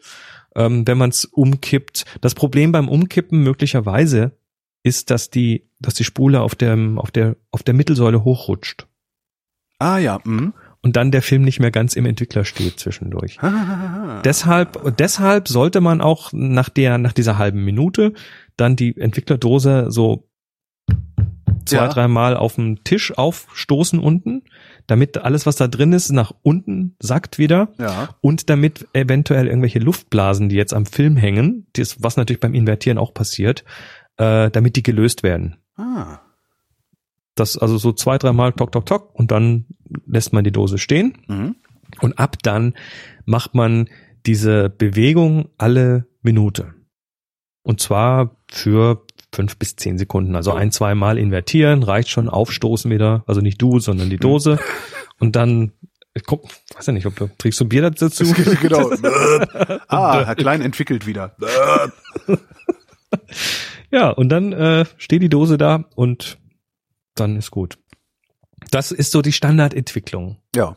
Nee, Okay. wir müssen noch fixieren. Jetzt schütten wir Moment, Moment, ja, jetzt, jetzt, jetzt, jetzt schütten wir den Entwickler weg. Also Ja. diese, diese Mischung, diese Verdünnung, äh, die sollte nicht in den Ausguss. Da Weil? gibt's, äh, da gibt's wasserrechtliche Vorschriften. Ah ja. Ähm, Filmchemie darf hier in Deutschland nicht in den Ausguss. In Kanada und USA, glaube ich, darf sie das. Aha. Ähm, das hat dann mit Kläranlagen zu tun. Äh, ist beim Fixierer gleich noch viel wichtiger, da kommen wir gleich dazu. Äh, also du hast das Ding und ähm, was wir hier machen, ist, wir haben hier immer so einen 5 Liter Kanister, wo Mhm. vorher destilliertes Wasser drin war. Dieser 5 Liter Kanister wird ähm, ausgekippt in ein anderes Gefäß und das ist dann unser Abfallkanister. Ja. Da steht dann auch groß drauf, Photochemie Abfälle. Und in diesen Kanister kommt Entwickler rein und auch aufgebrauchter Fixierer. Ah, ich hatte irgendwo mal gehört, dass Fixierer äh, in einen Ausguss dürfte. Nein, Ah ja. nein. Kommen wir auch gleich dazu, warum. Also du sammelst das und dann äh, gibst es beim nächsten Schadstoffmobil oder an der nächsten äh, Sam Wertstoffsammelhofstelle ab. Jo. Und so ein 5-Liter-Kanister kriegst du da auch los. Sind manchmal ein bisschen pinzig, ne? So, äh, ja, ja. Ähm, sag ich, wieso? Müssen sie annehmen. Haushaltsübliche Mengen, 5 Liter. Hier. Ah, okay, gut zu wissen. Aber es, ist- also ich hatte bisher noch kein Problem. Ja, mein Gott, und das ist ja, ich, ich meine, ich mache ja mit Sicherheit auch nicht so viel wie du. Das heißt, ich werde da wahrscheinlich gar nicht mit fünf Litern ankommen, sondern vermutlich eher mal so, äh, äh, alle zwei Monate mal mit einem Liter oder so. Keine Ahnung. Wie auch immer. Du kriegst Obwohl- das auf jeden Fall los. Halber Liter Entwickler ist nicht wenig. Ja, ja, ja, nein. Übrigens Ja. zum Thema Film und Verdünnung ein, äh, anmischen. Äh, das macht man mit Leitungswasser, nicht mit destilliertem Wasser. Mhm. Warum? Und zwar hat der hat der Film, äh, Quatsch, der Entwickler äh, hat unter anderem Enthärter drin. Das ist das gleiche Zeug, was bei dir im Waschmittel drin ist. Ah, ähm, weil, weil die unterschiedlichen Härten äh, des Wassers über die Republik auch teilweise zu unterschiedlichen Ergebnissen führen würden. Und deshalb ist da ein Ent- Enthärter drin, der das Wasser quasi so, so, ich sag mal so einnordet. Und ähm, es ist wohl so, ich habe das jetzt persönlich noch nicht wirklich erfahren, aber es wird gesagt, dass die, die ähm, nein. dass, da- dass die Her da- dass die, dass diese Endhärter, die drin stecken, möglicherweise den, das Entwicklungsergebnis beeinflussen. ja, Und wenn du Leitungswasser nimmst, dann wird der Enthärter eben irgendwie weggebraucht. Okay. So ungefähr. Das ist so die, die Begründung dafür. Mhm. Ähm, so, klingt also, plausibel. Jetzt hast du also deinen Film entwickelt nach der Zeit, der, nach der abgelaufenen Zeit. Hier hast du eine kleine App, die macht jetzt Piep Piep oder Klingel Klingel. Und äh, jetzt schüttest du also deinen Entwickler weg. Den tust du jetzt in deinen Abfallkanister quasi. Einen kleinen Trichter, das ist übrigens auch so ein Zubehör, was äh, bei uns immer dazugehört, ein Trichter. Und jetzt könntest du theoretisch gleich den Fixierer reinkippen. Ähm, der wird aber dann relativ schnell aufgebraucht, weil er erstmal gegen den ganzen Entwickler kämpfen muss, der da noch so drin rumlungert. Ja. So, deshalb wird zwischengewässert. Es gibt es, es gibt auch noch so die Philosophie, dass man jetzt ein Stoppbad benutzen müsste, dass man also zwischendurch mit einem so einem säurehaltigen Stoff, Stoppbad irgendwie die Entwicklung unterbrechen müsste. Ähm, erachte ich nicht für notwendig. Mhm. Das heißt, du nimmst jetzt wieder aus deinem vorbereiteten Bottich einfach Wasser, kippst das da rein, schwenkst das ein paar Mal durch äh, und schüttest das jetzt tatsächlich in den Ausguss. Das darf in den Ausguss, so Ja. Spülmengen dürfen in den Ausguss. Verstehe. Das heißt, ich muss einfach nur meine meinen halben Liter Entwickler äh, mit 80 Liter Wasser verdünnen und schon habe ich eine Spülmenge und darf den in den Ausguss schütten. Das, Das ist doch auch irgendwie, gesagt. das ist doch völlig absurd. Das hast du jetzt gesagt. Ja, aber Nee, das ist doch total absurd. Mach ich einfach die Badewanne voll Wasser, schütt da meine Reste rein und lass das Nein. einmal ab. wenn du, wenn du den Entwickler rausgeschüttet hast, hast du ja nur noch so ein paar Tropfen Ja, Entwickler klar. drin. Ja. Das ist nicht wirklich viel. Ähm, nee, ich gebe dir gleich eine richtig gute Begründung, warum das nicht gut ist. Ähm, so, jetzt hast du also zwischengewässert. Das Zwischenwässern, wie gesagt, eine halbe Minute oder so reicht. Damit ist äh, zumindest mal sind die, die, die schlimmsten Anhaftungen von Entwickler weg. Und jetzt kommt der Fixierer rein. Wieder die gleiche Menge, wieder das gleiche Prozedere. Erstmal bewegen, hinstellen, jede Minute ein bisschen bewegen. Und ähm, ich sag mal, ein ordentlicher, frischer Fixierer hat nach drei bis fünf Minuten den Film auch tatsächlich fixiert. Ah, ich habe mir jetzt zehn Minuten drin gehabt. Macht ist nicht was? schlimm. Nö, ist nicht schlimm. Okay. Ähm, ich habe von einer Bekannten äh, gehört, der, der hat der Geschichte erzählt, dass ihr Sohn die die äh, irgendwie auch Film entwickelt hat und dann hat er Xbox gespielt und äh, die Mutter kam immer wieder rein und sagte, ja, willst du jetzt nicht mal deinen Film aus dem Fixierer nehmen? Ja, ja, mach ich nachher, mach ich nachher. Und dann hat er es vergessen und am nächsten Tag hat er ihn rausgezogen und der Film war komplett blank. Ah ja. Also der, der, der frisst dann schon, ne? Aber äh, ich sag mal, ob das jetzt fünf oder zehn Minuten sind, macht keinen Unterschied. Also, dann hast du ihn fixiert Ja. und ähm, fixieren spült aus dem Entwickler jetzt äh, oder aus spült aus dem Film das nicht entwickelte Silber raus. Also was passiert? Du hast äh, einen belichteten Film. Wenn du jetzt Entwickler reinmachst, äh, dann schwärzen sich die Stellen, die Licht gesehen haben. Ja. Also wenn, wenn du Licht, wenn du einen Film belichtest, dann bekommen ja manche Stellen des Filmes Licht zu sehen. Mhm. Und da wird dann also ein sogenanntes latentes Bild erzeugt. Das siehst du nicht, das ist da halt drauf. Mhm. Da sind halt die, die Silberkörnchen. Wobei, nein, man sieht's, das stimmt nicht, man sieht's. Also kannst du tatsächlich sehen, nur nicht lange, weil wenn Licht drauf kommt, ist alles belichtet. Ja. Aber okay, ähm, du hast also dieses latente Bild und dann wird durch den Entwickler werden quasi die Silberkörnchen schwarz, die da Licht gesehen haben und die anderen eben nicht. Und jetzt kommt der Fixierer und der spült jetzt alles nicht geschwärzte Silber aus dem Film. ah. Macht ihn also klar, erklärt ihn. Was macht dann der Entwickler? Der Entwickler macht das belichtete Silber schwarz. Ach so, der Entwickler macht das belichtete Silberschwarz, der Fixierer Macht das nicht belichtete Silber weg. weg. Okay, kapiert. Okay. Was dann übrig bleibt, ist ein äh, Bild, ein Bild, was da, wo Licht hingefallen ist, schwarz ist und da, wo kein Licht hingefallen ist, hell ist. Ja. Und jetzt, warum du den Fixierer nicht in den, in den Ausguss schütten darfst. weil da Silber drin ist. Und zwar je nach Film nicht wenig. Oh, und Silber ist antibakteriell. Und was glaubst du, was in unseren Kläranlagen die ganze schwere Arbeit macht? Bakterien. Und wenn du da jetzt Silber reinschüttest, dann finden die Leute, Ah. die diese Kläranlagen betreiben, das nicht schön, wenn ihnen da plötzlich irgendwie Bakterien wegsterben. Ja, ja, ja. Guter, guter Das ist also schon durchaus Ja. sinnvoll. Äh, Ob das jetzt von den Mengen, die man heute macht, äh, sinnvoll ist, weiß ich nicht, aber ich, ich sag mal lieber Ey, nicht. Ja, eben. Und an der, am, wirklich, am, ich weiß jetzt nicht, wie es auf dem Dorf ist, aber hier in der Stadt, irgendwo komme ich immer bei der BSR vorbei und kann, äh, wie heißt das Zeug? Ja, kann so einen Kanister abgeben. Genau. Gibst du den eigentlich ab oder schüttet man den irgendwo rein? Nee, den gibst du ab. Okay. Also das wollen die so, da haben die irgendwo eine Ecke, wo man das Zeug hinstellt und dann Mhm. hier hinstellen auf den Tisch und gut ist. So, jetzt hast du ihn fixiert. Und äh, wenn der fixiert ist, auch schon nach ein paar Sekunden fixieren, ist der eigentlich schon nicht mehr lichtempfindlich. Aha. Das heißt, du könntest eigentlich, wenn du willst, auf Sicht fixieren. Du könntest also die Dose nach einer Minute aufmachen und dann gucken, wie weit schon fixiert ist. Ähm, ist aber nicht wirklich sinnvoll. Also es ist vom, vom Prozedere einfacher, es in der Dose zu lassen und dann einfach zu gucken. Wenn du jetzt den Film rausziehst und dein Fixierer macht langsam schlapp, dann ist der Film milchig. Ja. Hast du so, so helle Schlieren drauf. Äh, in dem Fall kannst du dann einfach wieder in die Dose packen und nochmal fixieren. Und selbst wenn dir das nach fünf Jahren auffällt, kannst du einfach nochmal fixieren. Ach, Ist nicht wirklich schlimm. das ist ja praktisch. Ja, habe ich noch nie gemacht, weil ich habe das immer mir gleich angeguckt und dann gesehen, oh nee, da muss noch mal. Aber stell dir vor, du hast keinen Fixierer da und das reicht halt nicht ganz. Aber das Zeug muss auf jeden Fall raus. Ne? Was da drin ist, muss raus. Ansonsten wird der dir nachdunkeln und irgendwie komische Farben, wird er irgendwie gilben und so weiter. Das heißt, ich muss ihn hinterher richtig gut ausspülen. Den Fixierer musst du hinterher rausspülen. Genau. Das ist jetzt wieder Wasser. Ja. Also wir haben, wir haben immer abwechselnd erstmal Wasser, dann Entwickler, dann Wasser, dann Fixierer und am Schluss nochmal Wasser. Mhm. Also Wasser ist quasi das, was alles zusammenhält in dem Prozess. Ähm, und das ist dann die Schlusswässerung. Nach der Fixierung kommt die Schlusswässerung und diese Schlusswässerung nimmt dann eben den Fixierer oder spült den Fixierer aus dem oder eigentlich diffundiert sie den Fixierer aus der Gelatineschicht raus, damit äh, der dann au- auf die Zeit nichts mehr anrichtet. Aha. Und das äh, Schlusswässern, ähm, da wirst du, wenn du in die Online-Foren gehst, wirst du tiefe religiöse Diskussionen finden, wie man das jetzt richtig machen Ist ja muss immer so. überhaupt. Genau. Da kannst du nämlich dir zum Beispiel von Jobo die die die Wässerungskaskade kaufen. Das ist dann ein Was? ja, das ist dann ein Schlauch, den man an den Wasserhahn stülpt und auf der anderen Seite in die Dose oben reinsteckt und dann lässt man das Wasser zehn Minuten laufen und das Ah, und drückt es dann, ja, alles raus. durchgespült. Ähm, dann gibt's die beliebte Ilford-Methode. Die Ilford-Methode äh, ist irgendwann, glaube ich, weiß nicht, in den 80ern oder so, äh, von Ilford mal propagiert worden.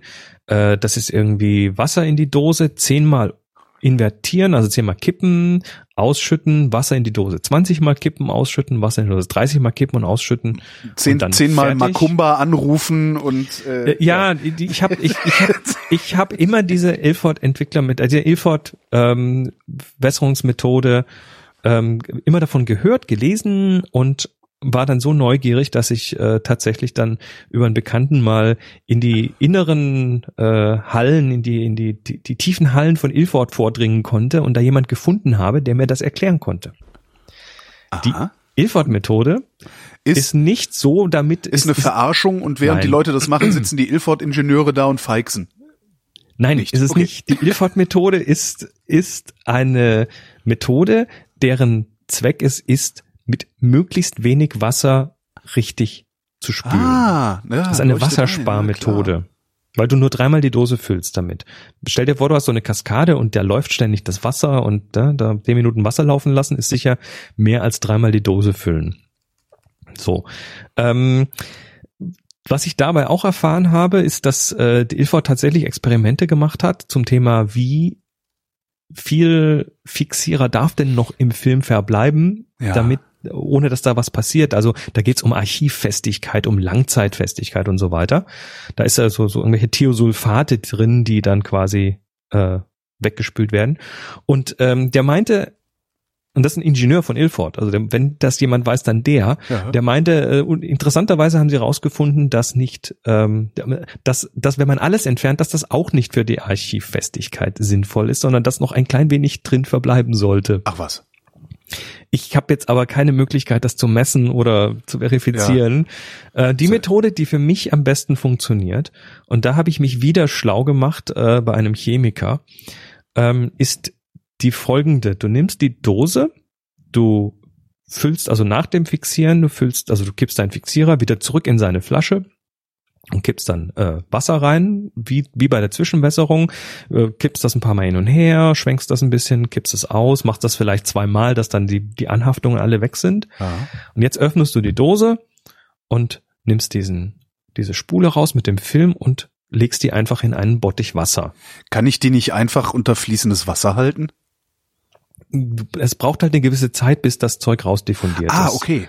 Das geht halt, weil du musst dir vorstellen, du hast jetzt, äh, stell dir einen Wackelpudding vor Ja. und die, bis da die grüne Farbe raus ist, dauert's eine Weile. Stimmt, ja. Hm, Das kannst du unter Wasser halten, aber das muss ja erstmal nach innen vordringen und das irgendwie rauslösen. Mhm. Und da ähm, hat mir dann mal ein Chemiker vorgerechnet, wie das mit der Partikeldiffusion und so weiter ist. Und Was kennst Ähm, du es- für Leute? ja, Ja. Und es ist tatsächlich, das ist da wohl tatsächlich so, dass wenn du dann nachher, nachdem du die Anhaftung weggemacht hast, das Ding in, äh, in so ein Bottichwasser, also das ist wieder, ne, das ist so ein, so ein Küchengefäß für, für einen Liter, für einen Liter oder zwei Liter Wasser abmessen. Ja. Ku- Äh, da einfach, ja. genau, da einfach reinlegst. Ne, nimm nicht die Kuchenschüssel bitte, ne? nicht mit Nahrung bemischen. Da sind so, auf den Packungen sind so kleine Bilder mit toten Fischen drauf und so. ja, ja. Also das ist, äh, würde ich nicht zu mir nehmen wollen. Ähm, das ist auf jeden Fall äh, dann, es reicht da, so eine Spule zehn Minuten reinzulegen. Da Aha. passiert genügend von selber genügend Diffusion und genügend Austausch, damit du hinterher eine Konzentration hast, die so niedrig ist, dass es kein Problem mehr ist. Ja. Also das ist, das ist unsere Methode, die benutzen wir seit immer und äh, alle Filme sind noch super. Okay. Und dann hänge ich ihn auf. Und dann, äh, jetzt könntest du an dieser Stelle noch Netz- Netzmittel, Netzmittel, Netzmittel, machen. genau. Genau.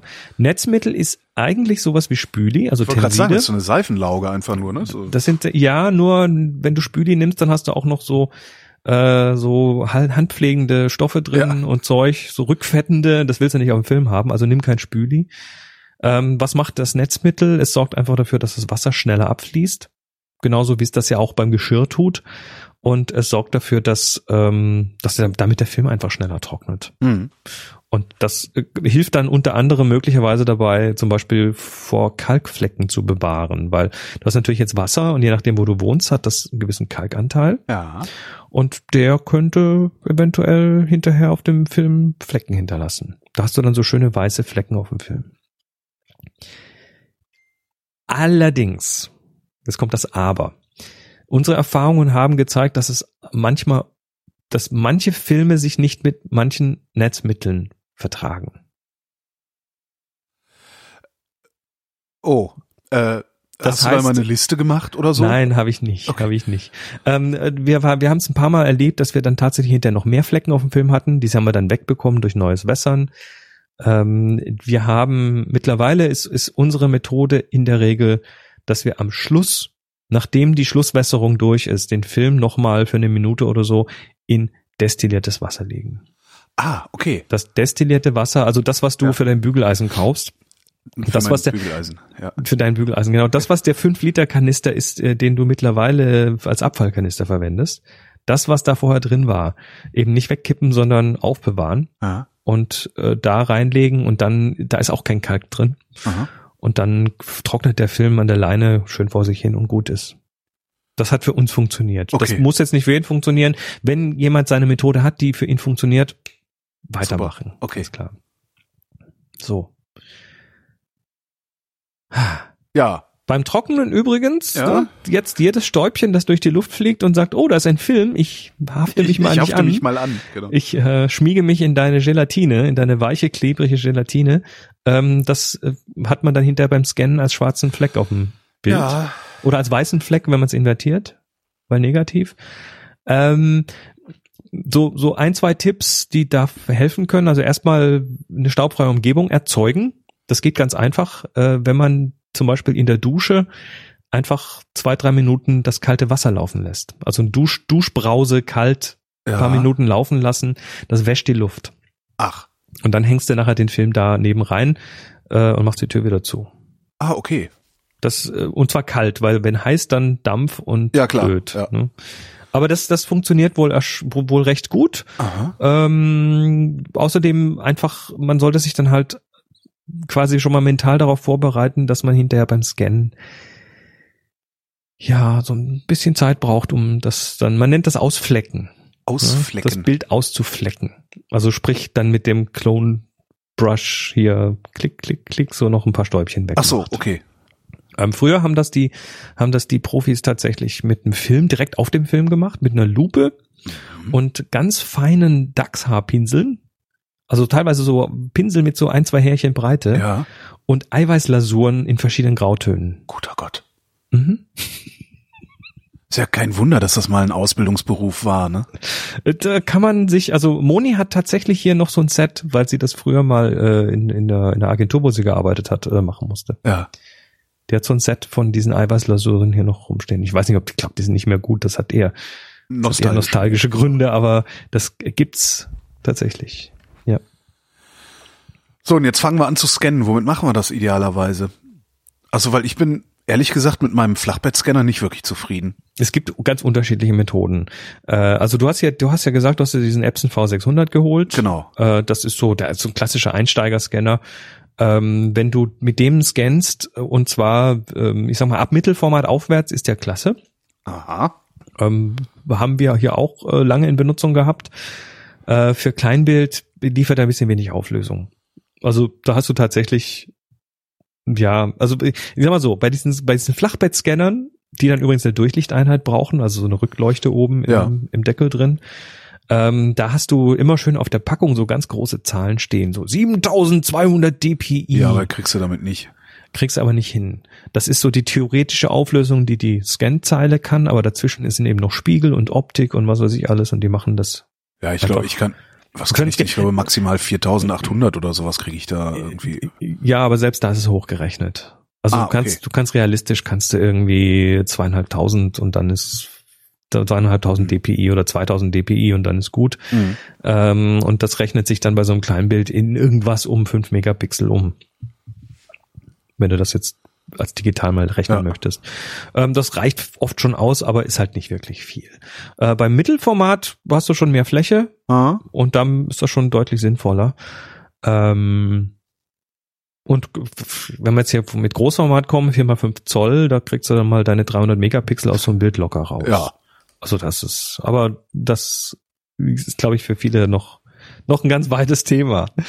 Ähm, ja, aber Flachbettscanner ist natürlich eine Möglichkeit. Es gibt, es gibt noch so andere Scannerchen, die man sich, Entschuldigung, die man sich kaufen kann, äh, die eigentlich eine Kamera drin haben.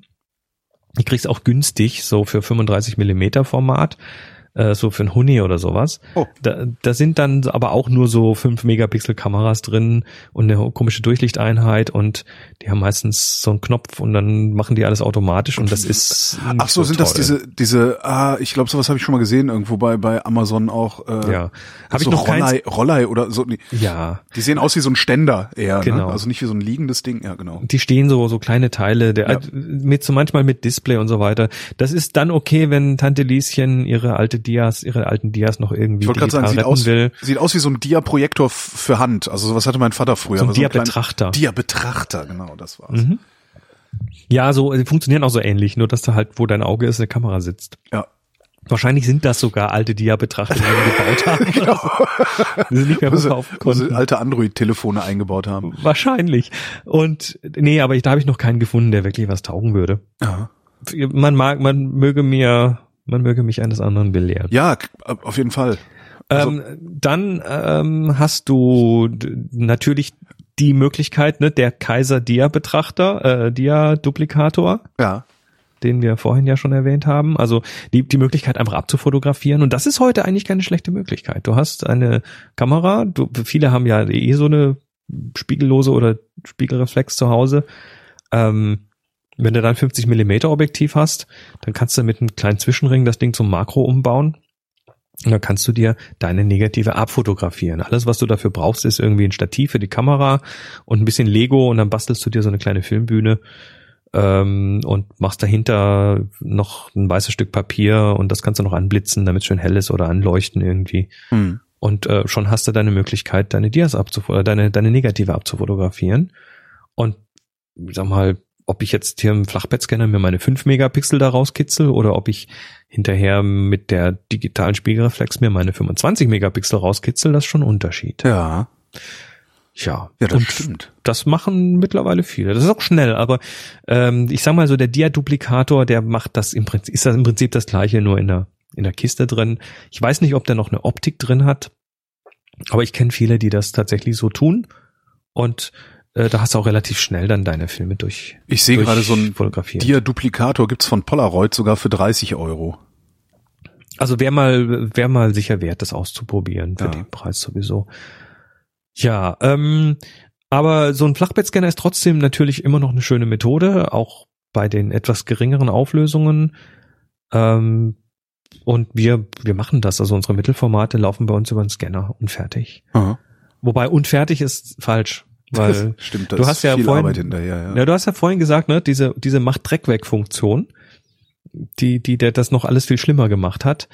Ähm, das ist immer so ein bisschen das Problem. Diese Scanner, die haben so diverse Automatismen drin. Und diese Automatismen, die sind oft kontraproduktiv für das, was du willst. Ja. Also was zum Beispiel, was du möchtest, ähm, du hast jetzt, ich sag mal, du hast den Kodak Tri-X genommen. Der Film ist ein Klassiker und hat ein, hat ein, ein analoges Korn, was einfach geil aussieht. ja. Das ist, das ist ein, das ist ein Ding, was dieser Film tut und was er super tut und äh, man, man, man hasst es oder man liebt es. Ich liebe es. Äh, das Ko- Korn vom Tri-X, das ist klasse. Und jetzt hast du da in dem Scanner eine Funktion, die ist, glaube ich, sogar standardmäßig angehakt, äh, wo drin steht ähm, Degrain. Also macht das Korn weg. Das ist ja scheiße. Und was macht er dann? Der macht halt irgendwie so eine Glättung drüber, die, die nicht schön aussieht. Also das ist so eine Sache, die wird hier sofort abgeschaltet.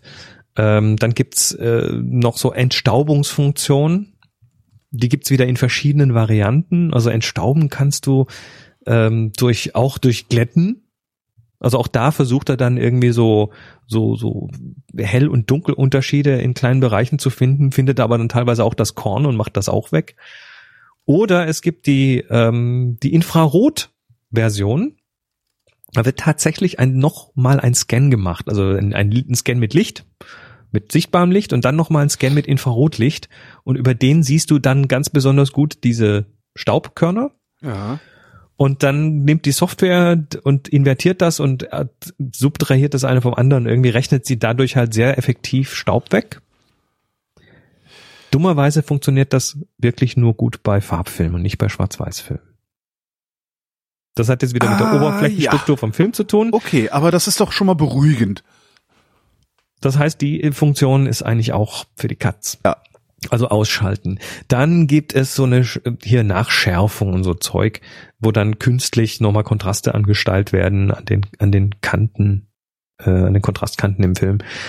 Nicht schön auch weg. Also wenn ich hier so Scan-Software sehe, dann ist, ist, ist eigentlich der erste Schritt diese hier super Zusatzfunktionen äh, überall die Häkchen wegmachen. Was mich ja an, an dieser ähm, Epson-Scan-Software, die da mitgeliefert wurde, also abgesehen davon, dass, dass die aussieht, als wäre es eine 16-Bit-Software, also sieht halt aus, als hätten die das seit, seit Windows 3.11 nicht, nicht mehr überarbeitet. ähm, ich, also ich hau da, ich habe da irgendwie meinen Filmstreifen drin, da sind fünf Negative drin, äh, ich will alle fünf Negative scannen. Glaubst du, das Ding würde die fünf Negative scannen? Ich muss jedes Mal, wenn er fertig ist, muss ich kurz die Maus bewegen, damit es weitergeht. Das macht mich fertig. Mhm. Also ich muss daneben sitzen, das ist doch nicht normal. Nee, das ist auch nicht normal. Wobei, wobei im Batch scannen, also sprich mehrere tatsächlich so am Stück durchlassen, mache ich eigentlich fast nicht, weil, weil irgendwie jedes Bild dann schon ein bisschen Sorgfalt bekommt. Zum Beispiel den Kontrastumfang beim Scannen, den stelle ich pro Bild ein. Ach, Das heißt, äh, du, du hast ja, du hast ja, ähm, ja, der Scanner macht ja im Prinzip auch eine Belichtung. Ja. Der hat eine Belichtungsautomatik. Das heißt, der versucht so den, den oberen und den unteren Wert zu finden, den Mhm. hellsten, den dunkelsten Teil und versucht dann seinen Scan so einzustellen, dass dieses, dass die komplette Kontrastumfang auch tatsächlich eingefangen wird. Das tut er aber oft nicht ganz toll und überschießt ein bisschen und hast du plötzlich in einem Film, der super belichtet war, Überbelichtungen drin im Scan. Hm, nicht toll. Das heißt, du machst das dann auch äh, in diesem äh, Profi-Modus und nicht einfach nur erweiterter. Ja, ja, ah, okay, ja. Das ja. ist dann der Modus, der alles macht. Und äh, dann da, sollte ich da, das mal einschalten, ja. Guck, guck mal an der richtigen Stelle nach. Ja. In diesem in diesem Werk mit den Papierseiten. Das ist das genau beschrieben. Wir wir haben's wir haben's ähm, wir haben's tatsächlich also der Prozess ist folgendermaßen. Das der Film ist entwickelt, der Film hängt an der Leine, der Film ist getrocknet.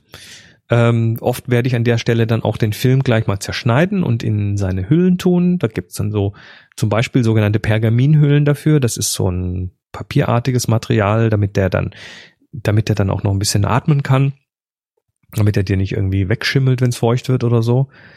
Und ähm, dann in dem Moment schaue ich mir dann auch schon mal die Bilder an, also die Negative an und ähm, das mit ein bisschen Übung kannst du tatsächlich das negativ lesen. Du kannst tatsächlich gucken, ist das okay, ist das von der Belichtung gut, wie ist denn da die Bildaufteilung und so weiter. Ah. Man kann das tatsächlich sehen lernen. Und äh, in dem Moment wird mir schon relativ klar, dieses Bild werde ich scannen, das Bild werde ich scannen, da brauche ich gar nicht erst bei dem. Und dann kommt halt von so einem, ich sag mal, so einem Mittelformatfilm, der irgendwie acht Bilder hat, äh, sag ich mal, werden halt vier Bilder gescannt. Die anderen, die oh. beachte ich dann erstmal gar nicht mehr. Das heißt, ich habe dann diese vier Bilder, an denen ich arbeite und da gehe ich jetzt pro Bild her und stelle zum Beispiel die äh, das Histogramm ein. Also stell die Breite des, des Histogramms ein, äh, stell ein, welche Korrekturen ich will, nämlich keine, äh, stell ein, dass das mit 16-Bit Graustufen gescannt wird und nicht mit 8-Bit. Äh, stell ein, welche Auflösung ich will. Also hier der 600er, ich sag mal so 2300 dpi ist noch gut. Mhm. Alles drüber ist völlig für die Katz. Machst du nur, dauert dann bloß viermal so lang, aber bringt dir nix.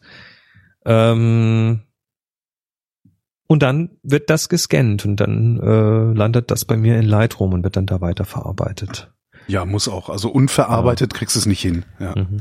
Aber aber so diese, ich sag mal, ich habe hier 72 Bilder gemacht, Halbformat, dann viel Glück mal überhaupt einen Scanner zu finden, der noch Halbformat automatisch irgendwie findet.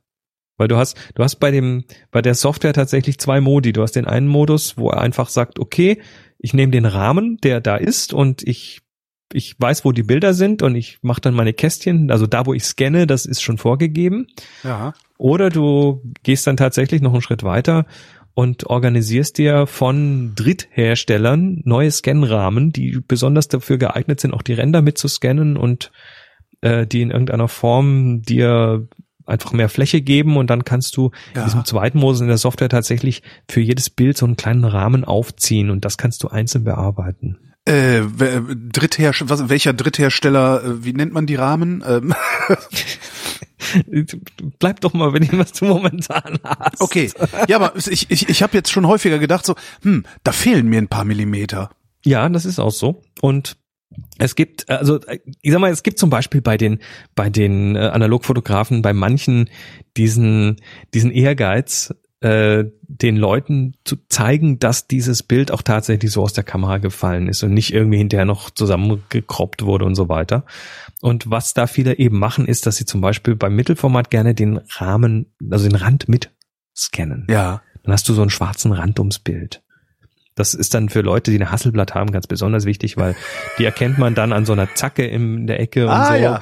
Ähm, aber auch so allgemein, also Moni, Moni gehört da auch dazu. Ich mache das auch ganz gern mal, äh, wenn ich scanne, dann so weit, dass tatsächlich ein Stück vom Rahmen noch mit drauf ist oder vom Rand des Films noch mit drauf ist, dass das irgendwie, dass, dass dann auch die Leute sehen, hey, das ist so komplett und das ist auch irgendwie so gewollt. Ah. Das kannst du natürlich dir irgendwie so ein Photoshop Set mit Rahmen kaufen und drauflegen und so weiter, das ist natürlich alles möglich, aber ähm, das wird natürlich keiner. Keiner, der ein bisschen Ehre im Leib hat, tun, ne?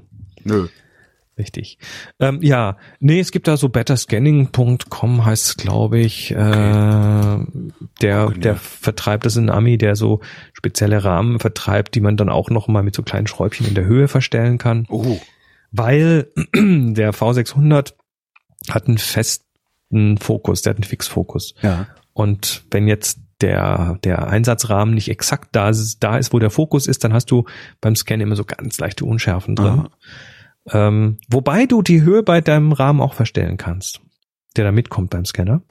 Tatsächlich? Ist mir Ja, und zwar, hast du den gerade griffbereit? Leider nein, nee, da müsste ich einmal Gut. in den Raum. Gehst du, gehst du nachher mal her und drehst dir mal auf den Kopf und dann hast du unten so Füßchen. Aha. Und diese Füßchen kannst du rausnehmen, 180 Grad drehen, wieder reinstecken und dann Ah. sind die leicht anders hoch. Und auf die Weise kannst du das anpassen, kannst das gleiche Ding quasi zweimal scannen und ähm, dann mal im Detail vergleichen, welche davon schärfer ist. Aha. Ja, Nun ich mal, ja. mal gucken. Ich Also habe ja, ich hab ja noch einen Film zum Scannen, äh, der trocknet Genau. ja gerade nebenan. Äh, wir, wir haben uns von, von, ähm, wir haben uns von Better Scanning diesen Rahmen für Mittelformat kommen lassen. Ähm, der ist okay, aber ich benutze ihn trotzdem nicht so oft, weil es ein bisschen umständlicher ist. Was wir aber gemacht haben, ähm, für Mittelformat scannen, kannst du jetzt deine Filme in den, also beim Epson-Scanner in den mitgelieferten Mittelformatrahmen tun. ja, Und dann hast du oben eben so diesen Deckel, den du drauf klappst, also dieses Gitter, was du drüber Genau. klappst. was als erstes kaputt geht. Das, das auch und äh, was dir natürlich dann auch diese Ränder vorgibt Ja. und meistens dann eben den Rand des Bildes tatsächlich wegschneidet so ein bisschen.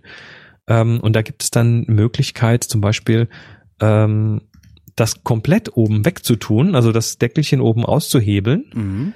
und dann zu ersetzen durch Glasauflagen. Ah ja, die habe ich gerade auf der Webseite da gesehen, genau. Ja. Ähm, gibt es auch bei, bei Epson mittlerweile beim neuen Scanner mit. Ähm, es gab mal, ich weiß nicht, ob sie noch gibt, bei monochrom.com, glaube ich, ähm, gab es mal Glaseinsätze dafür, die Aha. wir hier auch haben, wo du quasi dann äh, den Film da reintust und oben dieses Glas drauflegst. Da tut nicht jedes Glas, weil äh, Stichwort Newtonringe, wenn du- Newtonringe. wenn du Film, also die glatte Oberfläche des Films, wenn du da ein Glas glatt drauflegst, was auch glatt ist, dann hast du das Problem, dass, äh, dass du beim Scan hinterher so ringförmige Strukturen hast. Das sind so Interferenzringe, die da mit Licht und dem Luftspalt dazwischen zu tun haben. Mhm. Ähm, die sogenannten Newtonringe, also einfach mal googeln, da findet man einiges drüber. Und die sind nicht schön, die kriegst du nie wieder weg. Also auf dem Scan. Und dieses Anti-Newton-Glas nennt sich das, äh, hat dann so eine ganz leichte Oberflächenstruktur, die das verhindert. Ah, ah, Newton, jetzt, ja, jetzt verstehe ich's. Mhm. Okay. Ja. Wenn man es einmal sieht, weiß man's ja. Mhm. Ja, das äh, kennt, also ich kannte das noch früher von Dia-Projektoren, wenn du Diarahmen hattest, die Glas Ja. hatten, also Glasrahmen hattest, dann lag manchmal auch der Film direkt auf dem Glas auf und dann hast du plötzlich bei der Projektion an der Wand so komische Ringe gesehen. Das sind Newtonringe. So, So. jetzt, jetzt, Jetzt, genau. ähm, Wo sind wir sind denn die jetzt? Bilder, also wir haben gescannt, Ja. Wir haben die Bilder irgendwo in Lightroom reingepackt. Übrigens in Lightroom gibt's die Auto-Import-Funktion, ähm, die dafür super ist. Äh, du kannst nämlich bei Lightroom sagen, überwach mir mal einen Ordner. Also sprich, habe ein Auge auf folgenden Ordner, der dann irgendwo auf Ah, das deiner heißt, Platte wenn ich liegt. dann irgendwas scanne, kommt das automatisch da an. Und du scannst die da rein, die Bilder in diesen Ordner und äh, Lightroom sagt dann, oh, ich habe was Neues gefunden, importieren. Ah ja. Da kannst du es quasi ganz, ganz schön automatisieren damit. So, und jetzt kommt dann das, äh, die Nacharbeit.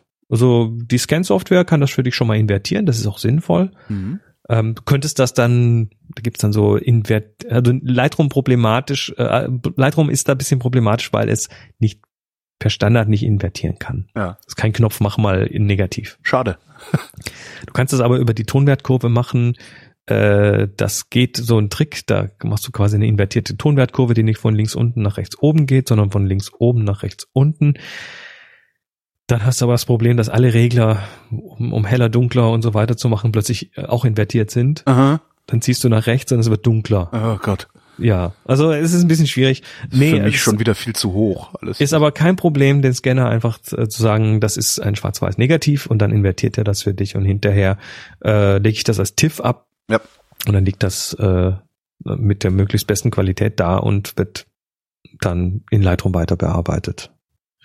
Ja, und dann ausflecken, Kontraste anpassen. Äh, beim Scannen richte ich meistens diesen Scan-Helligkeitsbereich ein bisschen größer ein als das, was der Film hat.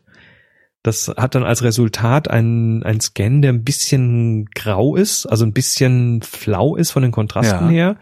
Ähm, ist mir aber so rum viel lieber, als wenn der mit zu vielen Kontrasten reinkommt und dann irgendwas oben und unten fehlt. Ja. Dann kann ich äh, Kontrast anziehen, kannst immer, Kontrast wegmachen ist immer schwierig. Mhm. Mhm. Und äh, wie es wie Haare schneiden. Und alles, was jetzt kommt, haben wir in den letzten Sendungen ja besprochen, weil jetzt ab jetzt verarbeiten wir es wie ein Digitalbild, ne? Genau, das ist jetzt genau das, ganz weiter digital arbeiten, äh, Kontraste anpassen, hier und da noch ein bisschen mit dem Pinsel drin rumspielen, äh, Flecken wegklonen, also die die ähm, übrigens sind sind die die Flecken vom Staub natürlich weiß, weil Ja. die auf dem auf dem Negativfilm ja schwarz sind. Mhm. Das heißt, du hast dann viele kleine weiße Flecken oder mehr oder weniger viele. Das ist dann so ein bisschen äh, das Äquivalent zum Sensorstaub. Und da klonst du halt ein bisschen drin rum und gut. Das ist dann die eigentliche Arbeit, ne?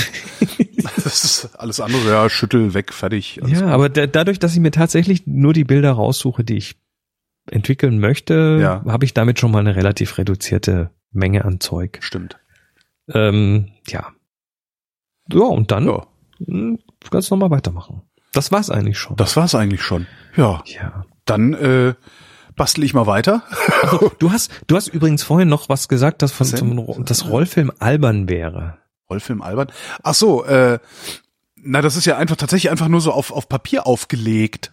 Also, Das ist ja überhaupt mal, kein Hexen, das, so das ist ja überhaupt kein Hexenwerk. Nein, natürlich nicht. Ich erkläre dir mal das kurz, ist so, warum damit das du von ist. hinten, damit von hinten kein Licht reinkommt, weil du ja Ne, hat, das hat mehrere Gründe. Und zwar gehen die relativ weit, weit in, in, an die Substanz. Das fand ich ganz Okay. interessant.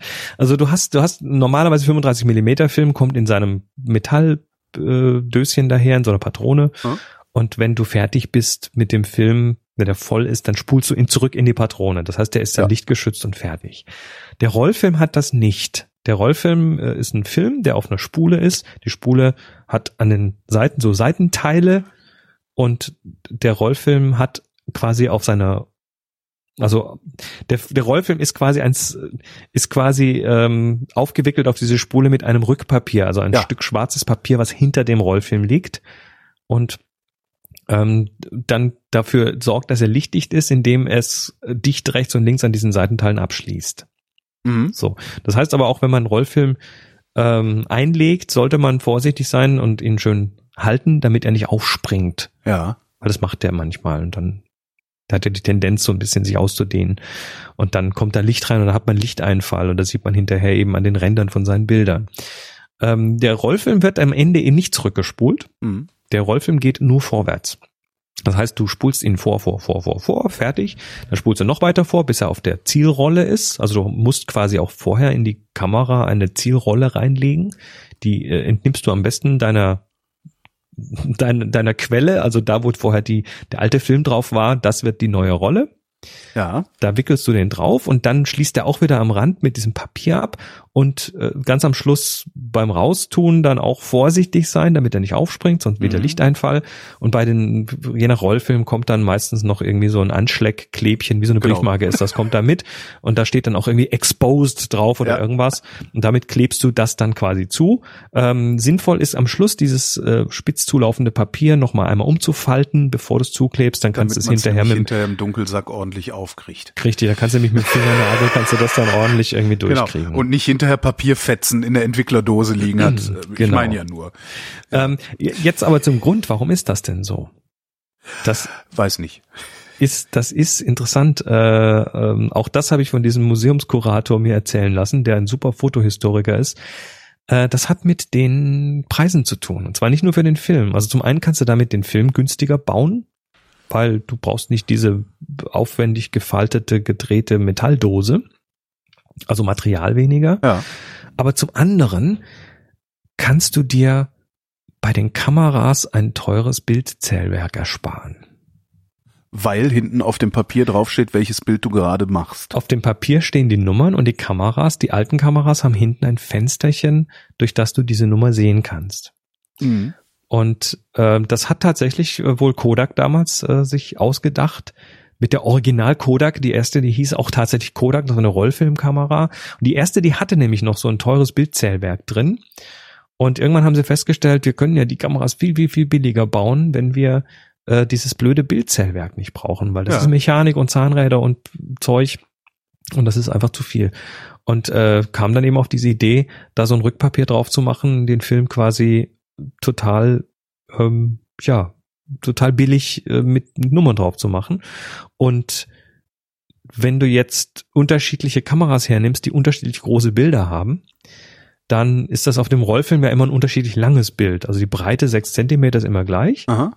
aber mal ist es sechs mal sechs, mal ist es sechs mal sieben, mal ist es sechs mal neun. Ähm, und um dem Rechnung zu tragen, sind auf der, auf dem Rückpapier des Rollfilms mehrere Spuren mit unterschiedlichen Nummern drauf. Ja. Also muss der Kamerahersteller im Prinzip nur Das Fenster in die das richtige Fenster Höhe in die richtige bauen. Stelle bauen, Ja. genau, und dann wird da der, die Spur mit zwölf Bildern angezeigt oder die Spur mit acht Bildern. So einfach ist das. Hätten sie ja auch in der Kleinbild machen können, ne? Ähm, gab es mit Sicherheit auch mal. Es gab, es gab in der Geschichte der Fotografie mit Sicherheit 100 verschiedene Filmformate. Also das, was wir heute haben, Kleinbild und Mittelformat und dann noch Großformat, das sind halt die paar, die überlebt haben. Aber früher wurde teilweise Film auf die auf die äh, wildesten Formate konfektioniert. Hm. Ähm, der der Kassettenfilm, Ja. also der der der Ritsch Ratsch Klick und so und der 110er, die haben das ja. In der Kassette da siehst du ja hinten die Nummer. ja. Stimmt. Das siehst du, weil da ein Rückpapier drin ist. Ja, ich erinnere mich. Stimmt. Ja. So. Also Rollfilm gar nicht so albern eigentlich. Ja. Zur Rettung des Rollfilms. Also ich wollte das auch so, wollte ich das, so wollte ich das auch gar nicht gemeint haben, Nein, sondern eher in, in, ich hätte gedacht, das wäre irgendwie viel mehr Hexenwerk dabei. Ist es Aber das nicht, Hexenwerk kommt dann halt hinterher Die erst. kochen alle nur mit Wasser. Genau, und das mache ich jetzt auch, beziehungsweise hole ich jetzt den getrockneten Film und schmeiß den mal auf den Scanner und äh, werde dabei wahrscheinlich merken, dass ich überhaupt kein äh, 6x9 Negativrähmchen habe. Aber das, das steht auf einem anderen Du Blatt. kannst zur Not den Film einfach mit ein bisschen Tesa auf das Glas kleben. Ah, okay. Ähm, möglicherweise ist er dann nicht ganz so knackenscharf beim Scannen, weil der Fokusebene nicht mehr ganz stimmt. Aber Mhm. probier das mal. Du hast einen, äh, war bei dem Scanner ein, eine Folie dabei, äh, sogenannten Eine Folie. eine, eine, eine, eine Tasche, die aus zwei Folien besteht, die an einer Kante zusammengeklebt sind. Das ist jetzt, nee, nicht, dass ich wüsste. Du meinst so als Profi-Ding, also nicht als, äh, da ist was drin verpackt gewesen. Nee, da ist eben nichts verpackt, sondern das ist eine Scanhilfe. Es Ah. gibt nämlich tatsächlich, ähm, ich weiß nicht, ob das beim 600er auch schon geht. Beim 700er geht das tatsächlich, dass du ihn umstellen kannst auf eine, ähm, und da, dass er direkt vom Glas scannt. Aha. Ja, vielleicht habe ich ja einen passenden Rahmen. Es waren ja genug dabei. Also ich lass Also mich du hast, einfach mal du überraschen. hast, du hast beim Scannen tatsächlich die Auswahl ähm, bei der Vorlagenart, Ja. wenn du in den Profimodus gehst, äh, kannst du sagen Film in Klammer mit Filmhalter ja. und möglicherweise kannst du da auch sagen Film äh, mit Blabla-Rahmen oder so und das Okay. ist dann das Ding, was auf äh, wo er dann tatsächlich äh, versucht direkt von dem Glas zu scannen. Alles klar, probiere ich mal aus. Das wäre so eine Möglichkeit, vor allem auch wenn du die Kanten und so weiter mitscannen möchtest. Chris Marquardt, ich danke dir mal wieder Holgi, ich danke dir. und ich bin gespannt, worüber wir in der nächsten Sendung reden werden. Lass mich raten. Ah ja, gibt ja vielleicht auch genug Hörerinnenfragen, die wir beantworten können, Äh, die du genau. beantworten kannst. Wir, wir kurz, be- bevor wir Tschüss sagen, noch Ja. werft, werft ihr uns rein. Wir haben äh, auf tfttf.com slash Fragen eine Fragenmöglichkeit und auf tfttf.com slash vrind Bilderschau die Möglichkeit, dass ihr uns auch Bilder zeigen könnt und ich glaube, nächste Sendung müssen wir Ja. sowohl Fragen beantworten als auch Bilder anschauen. Wahrscheinlich nichts anderes machen als Fragen beantworten als auch und, Du, und du Bilder anschauen, verlinkst damit wir das mal in den Shownotes. Genau das äh, werde ich tun. Alles klar. Mein lieber Chris, ich danke dir. Ach so, und euch danken wir natürlich für die Aufmerksamkeit. Jetzt habe ich ein bisschen geklungen wie Peter Lustig, das gefällt mir.